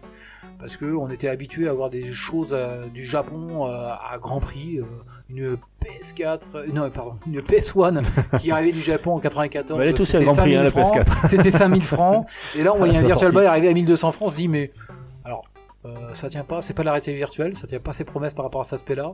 On le voit dans les charts, finalement, à 1200 balles et très rapidement à 990 francs, 150 euros pour. euh, Ouais. Pour les plus jeunes d'entre nous, enfin, ramener en francs constants, c'est peut-être un peu plus. Enfin, bon, l'équivalent de 150 euros, et on se dit, mais finalement, c'est pas de réalité virtuelle, un aspect un peu cheap, euh, mal au et euh, des écrans, des, des copies d'écran dans les magazines d'époque en noir et rouge. Donc on n'y croit pas. Même en preview, on n'y croit pas. Et euh, finalement, cet échec aura fait sa rareté, et c'est quelque chose, ça devient un objet un petit culte, c'est un Ouais, très grand c'est un mot. peu ça, Ça ouais. devient un objet pour les Nintendo Maniacs, un objet de, de, de collection. Alors quand euh, Taga et euh, Taga et l'Infernal m'ont dit qu'ils pouvaient pas venir ce soir, ils étaient dégoûtés, sach- sachant que tu portais Virtual Boy, parce qu'ils ne l'ont jamais essayé, ils m'ont dit, euh, ils avaient vraiment envie, donc peut-être que tu te le reporteras une prochaine Mais fois. ça devient une pièce de l'histoire. Mais, mais c'est ça, devient hein, un c'est vraiment. c'est Nintendo. Et euh, Ah, moi rêve d'en avoir un, là tu m'as fait trop envie quoi. Une, fois- une fois qu'on l'a fait, une fois qu'on l'a autant dévalorisé que ce qu'on vient de le faire, finalement, ça devient une assez bonne surprise quand on a mis son nez dedans. Ah, Parce que moi, ça fait une proposition ouais. de jeu qui est, euh, qui est, eh ben, il y a un effet relief hein, dans ce truc-là. hein. Ah oui, ouais, heureusement. Il y a, hein. un- y a c'est effet le- relief parce que on se dit bon, c'est pas de la réalité virtuelle, on bouge la tête, il y a rien qui bouge. Ah oui, il y a rien qui On bouge, c'est fixe. hein. de vague Voilà, écran, en, en vague fait, grand écran au fond en noir et rouge. Virtual, voilà, c'est pas de la réalité virtuelle, c'est plus de la de la 3D quoi. hein, voilà, c'est plus de. Ouais, c'est un relief. c'est- comme, ouais, c'est du relief, c'est ça bouge pas, c'est fixe. hein. Les jeux en jouent, là, notre Vertical Force, ben, euh, On joue sur deux plans on d'ailleurs. On peut jouer sur deux plans, on switch, on switch de plan avec un bouton. Et, euh, et, et le gameplay, euh, le gameplay en profite. Tu veux nous parler, je pense que tu peux nous parler un petit peu de la manette parce que la manette est géniale. euh, C'est, euh, Ah ouais, Nintendo, fidèle à, fidèle à eux-mêmes, Ouais, je trouve que. ramène quelque chose. Et en fait, PlayStation, ils ont rien inventé quoi. Alors là, c'est- Et voilà. Euh, Ça ressemble beaucoup quand même. Hein. Alors non, par contre, on va dire qu'on est sur les prémices d'une manette euh, GameCube. Ouais, GameCube. Ouais. Pardon, t'as euh, raison. enfin, on est avant la Nintendo 64 et on est sur les prémices d'une manette GameCube avec euh, deux croix de chaque côté. Ouais. Et croix de chaque y a presque des gâchettes derrière. des gâchettes à l'arrière et Deux euh, boutons devant, à condition de pas mettre les six piles qui l'alimentent normalement d'y jouer sur secteur parce que du coup la manette est très lourde et très déséquilibrée Ah ouais, et euh, à condition à condition d'y jouer sur secteur on est, euh, on est sur quelque chose qui est, ouais, on est Bon, chose qui est pas là, tu nous rassures, il n'y a pas de motion sickness là sur sur ce type de machine. ah non, Ah bah Ouais, non. parce non, que non. ça, bou- ça bouge pas. on est comment. sur on est sur un, Sur un écran plan fixe quoi. au fond du, du, du, du truc quoi pas possible Et les jeux, parce que ce qui fait une console, c'est les jeux. Et bien là pour le coup euh, à part la dizaine les 8 jeux qui sont sortis 8 officiellement. jeux, ah ouais, quand même. Ouais, à la ouais, pénurie, non, quoi. non mais ça fait un tel Donc les, euh, développeurs n'y ont pas cru, quoi. ah non mais la preview la Les n'a pas éditeurs. marché, les éditeurs ouais. n'ont pas marché. Il y, a- rien qui a marché avec ce truc-là. Il y a rien qui a marché parce que l'époque était tournée vers la PlayStation Saturn et la promesse de la Nintendo 64, ça c'était une patience quoi finalement. C'est une espèce de patience non un objet non identifié en patience dont personne n'a cru et euh, voilà, ça aura fait un morceau d'histoire. Ça aura fait un morceau d'histoire. Euh, sur l'aspect vidéoludique, on a quand même euh, cet aspect relief là, cet aspect relief et euh, on a quand même un ou deux jeux qui méritent le détour. hein. Euh, un Mario Tennis et, et ce, ce Vertical Force qui joue, qui joue du plan. Ouais, Joue- moi j'ai bien aimé ce Vertical Force, dans ouais. lequel euh, C'est sympa, ouais. on a, on a cet plan. Bon, ben c'est quand même un bien bel objet. Ouais, hein. ça, ça, ça, ça, ça claque hein, quand même quand tu as, tu as ça sur, dans ta collection. Euh, en plus, tu l'as en boîte, toi, c'est il rend très très Machine beau. Number. Tu l'as fait venir du Japon, c'est ça? Ouais, c'est l'arrivée du Japon. D'accord, ok. C'est un jeu qu'on arrive à trouver. Hein. Pas, on n'a pas, on pas des sommets du, Ouais. du, du prix en, en, en On n'est pas sur moi, Geo ça là. fait- hein. Ça fait très longtemps que je l'ai, mais on n'est pas sur du. Ouais, on a regardé tout à l'heure euh, par curiosité, on, on le dit à nos auditeurs, hein, euh, on en trouvait entre 150 en loose jusqu'à 350 euros en boîte. ouais, voilà. 350, 400 euros, vous avez Ouais, en voilà, boîte, euh, sans, sans, sans trop, sans trop de soucis. On n'est pas sur, on n'est pas sur des consoles dont on parlera peut-être prochainement d'ailleurs. hein, des Ah, mais c'est toi qui nous en parlera, des- avec plaisir, hein. Des, des choses, euh, des choses euh, nettement plus. Tu, euh, tu, tu nous montreras rares, ton, euh, sur un ton, PC originalité ou sur un Pioneer Laser Active en version NEC, enfin des choses. ton cabinet des des curiosités là, tu nous porteras tout ça. Ouais. Mais les aspects qui notent, on y reviendra Ouais, prochainement. ouais, ouais, ouais, très bien. Bah écoute, euh, je te remercie. Écoute, moi, je, il est là, il est là ce soir, et je crois que je vais, je vais y retourner. Moi, je vais décou- redécouvrir, euh, enfin découvrir et redécouvrir ce, ce petit Virtual Boy là. Alors tout d'abord avec ces deux jeux là. Tu as Mario Tennis aussi, c'est ça? Ouais, Mario Ah. Tennis. Euh, Euh, très sympa. Très l'aspect de la profondeur là, on a une Dis donc, t'as trois jeux? T'avais que trois jeux là-dessus. Ouais. Donc t'as presque la moitié de, de tous les jeux de, de Et Virtual là, Boy. là, le full set là-dessus, il, est- il très rapidement fait quoi. Mais remarque, tu dis ça, mais ça va pas être évident de trouver les 8 hein, quand même. par contre, ouais, sur ce jeu-là, c'est marrant, c'est euh, sur la boîte là, l'éditeur là, qui est, euh, c'est Hudson Ouais. Quand on connaît Hudson Soft, Ça n'existe plus, Hudson Soft, ça existe encore Ah non, non, mais Ça a ça, n'est pas rien, ça n'est pas rien. Ah oui, je sais, ouais, moi c'est des, grandes classiques de... Alors finalement, de- 95, les, les NEC sur la Famicom. Euh, c'est les, alors moi qui ai toute la collection euh, du hardware NEC. Euh, ben, euh, en 95 finalement, ben, NEC était tombé en désuétude. Leur, leur- la version, la PCFX, leur version console 32 bits qui était censée concurrencer la, la PlayStation. La PlayStation, et- ouais, et- ça, ça a et, pas euh, marché, ouais. et la Saturn avait absolument pas marché, elle avait fait un flop monumental. Donc euh, NEC n'était plus qu'à l'époque, enfin Hudson Soft euh, était plus que, que- qu'un éditeur par, parmi d'autres et euh, proposait ce chouette them up quand même. Qui quand même, C'est- pour l'époque, voilà, euh, c'est pas peut-être mal. le seul hein. intérêt de ce soft là, c'est le, le nom qu'il porte dessus, c'est Hudson Soft, qui n'est pas rien quand on connaît l'histoire d'Hudson Soft et associé à NEC. euh, Ouais, alors, c'est- grosso modo, c'est quoi, Virtual Boy, c'est des 8 bits, c'est ça euh, c'est, une, Game Boy, c'est comme la Game Boy, non Ah, euh, en puissance En non, puissance, c'est plus puissant Alors c'était annoncé comme 32 bits. D'ailleurs, Enfin bon, là, quand je, enfin, excuse-moi, j'ai, vu les graphismes, ça reste quand même, on Ah, est entre l'Atari 2600 et le Game Boy. Non, je Ah, plaisante, non, mais non, non, non, non. En fait, c'est d'ailleurs le- le- les premières fois dont on en était parlé, on, on parlait de console portable 32 bits. Donc là, en fait, le ouais, fait- on est entre le, La- la le 8 et le première- 16 là.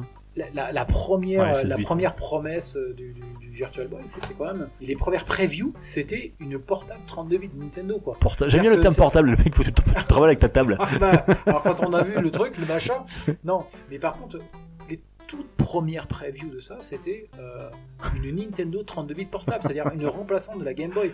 Donc là, c'était des news qu'on regardait très très très attentivement à l'époque. Comme quoi, ouais, Avant finalement les- de voir les premières photos, de se dire euh, euh, là, c'est quoi le truc là? Comme quoi, les, les grands peuvent aussi se casser la gueule, hein. Euh, À bon entendeur Google. Voilà, bah écoute, je te remercie, mon mon petit Marc, pour cet instant euh, rétro gaming Kinoton. Bah, vivement la prochaine euh, trouvaille. Moi, je, après l'émission, je, je vais y retourner. Et ben écoute, je te remercie, puis on va passer à notre prochaine euh, prochaine rubrique, qui est Culture Geek. Pour une poignée de gamers, le podcast, le podcast, le podcast.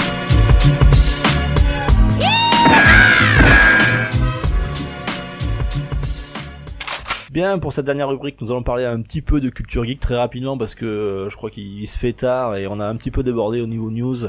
Euh, voilà, donc on, on a passé les deux heures, donc on va, on va faire un rapide culture geek. Je, crois que bah y a que moi qui veut présenter un petit truc, les gars. Non, Non. vous avez rien, ce grog. Euh, non, T'as pas envie de nous présenter j'ai- euh, j'ai trop rien. ou alors Guerre épée de mais- Tolstoy, non, ça te dit pas? Non, Non, Tome 1 et mais 2, j'aurais 3 qu'il y a un autre petit truc, mais ça va être euh, trop long. La prochaine fois, Voilà. bon, voilà, on va écourter ça euh, rapidement. Donc Culture Geek, bon, ben moi j'avais un tout petit truc. Alors en plus c'est un vieux truc, hein, vous allez m'en voulez pas. Euh, c'est grâce à ma petite chérie, ma petite fleur qui m'a fait découvrir ça. C'est une série américaine qui s'appelle original The Americans. Donc c'est une sortie, une série qui est quand même euh, qui a un certain temps puisqu'elle est sortie en 2013. Elle a eu six saisons, elle est terminée. Euh, mais euh, je l'ai découvert parce qu'elle est sur Netflix maintenant.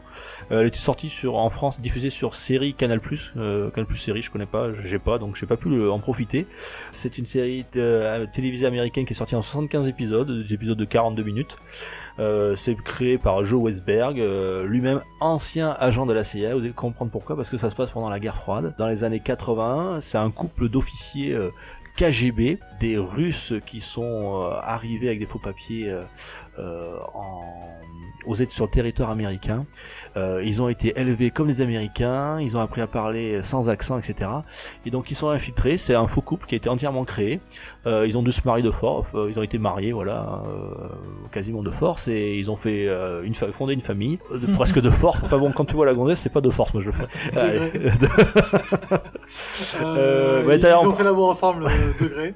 Il leur restait de force. Quoi, on m'aurait menti. Donc euh, l'acteur principal c'est Matthew Rhys euh, qui joue le rôle de Philip euh, Jennings. euh, voilà, c'est un acteur gallois. Il est connu pour son rôle dans la série américaine dramatique Brothers and Sisters où il interprète Kevin Wa- Walker, un homosexuel, je crois. J'ai pas vu. Donc j'ai trouvé ça sur internet. Il y a Kerry Russell justement, la, la jeune femme qui joue Elizabeth Jennings, donc son, son épouse.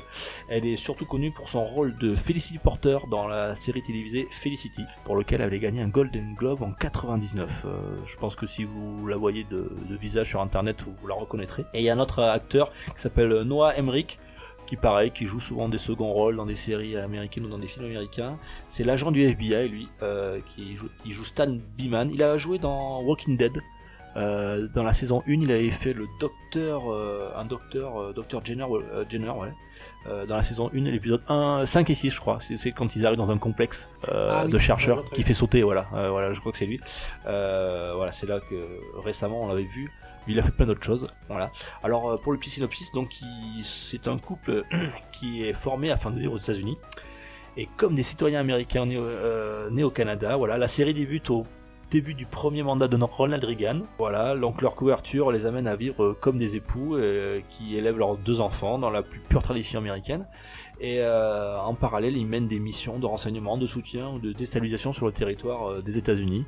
Euh, voilà, ça me fait penser un petit peu à Homeland. Je sais pas si euh, vous avez aimé la série. Voilà, moi j'ai bien aimé. Je préfère presque d'ailleurs The Americans parce qu'il y a c'est c'est c'est un peu plus détaché. Il y a des petites pointes d'humour. euh, voilà. Bon, ça reste quand même euh, du thriller. C'est très intéressant. Voilà. Euh, c'est disponible sur Netflix pour ceux qui l'ont. Moi j'aime bien quand les séries sont terminées. Voilà, comme ça. ça on peut tout enchaîner. On n'est pas obligé d'attendre une saison. Euh, voilà. Donc c'est du vieux, c'est du réchauffé, mais ça fait toujours plaisir. Pardon Marc? Voilà, donc ça s'appelle The Americans. Voilà, je ne peux que vous le conseiller si vous aimez le style euh, infiltration, euh, euh, agent, CIA, espion, contre-espionnage. Voilà, c'est vraiment très bien fait, c'est très bien joué. Pardon Je me le note, je me le note, ce sera avec plaisir. Je- Ouais, The Americans, voilà. Donc essayez, hein, ça coûte rien. Euh, voilà. Puis c'était tout pour la, la courte, le courte rubrique euh, culture geek, parce qu'on va, on va, on va terminer là-dessus. Je vous remercie beaucoup euh, mes chers chroniqueurs préférés euh, d'être venus. Euh, on va se retrouver dans 15 jours. Bah voilà, oui. Ah, mon petit Marco, euh, on verra. Marco, est-ce que c'est que Marco il vient de loin, donc il fait de la route, on sait pas. là, ce sera là. Il sera là? Bon, super, il sera là. Je vous remercie, je vous fais de, de gros bisous à tous. Merci, chers, chers auditeurs. Donc, euh, je vous rappelle, on est disponible sur Ocha, podcast euh, de YouTube, Apple, euh, euh, YouTube, etc., etc. Euh, Parlez-en autour de vous encore, je vous le redis. Euh, Si ça vous a plu, euh, n'hésitez pas. Mettez-nous un petit commentaire, ça fait toujours très plaisir. Je vous embrasse à tous, je vous fais de gros bisous. Et je vous dis ciao, ciao. Ciao à tous. et à Ciao, ciao. Bye. Allez, bye. À dans 15 jours. Pour une poignée de podcast, le podcast, le podcast, le podcast.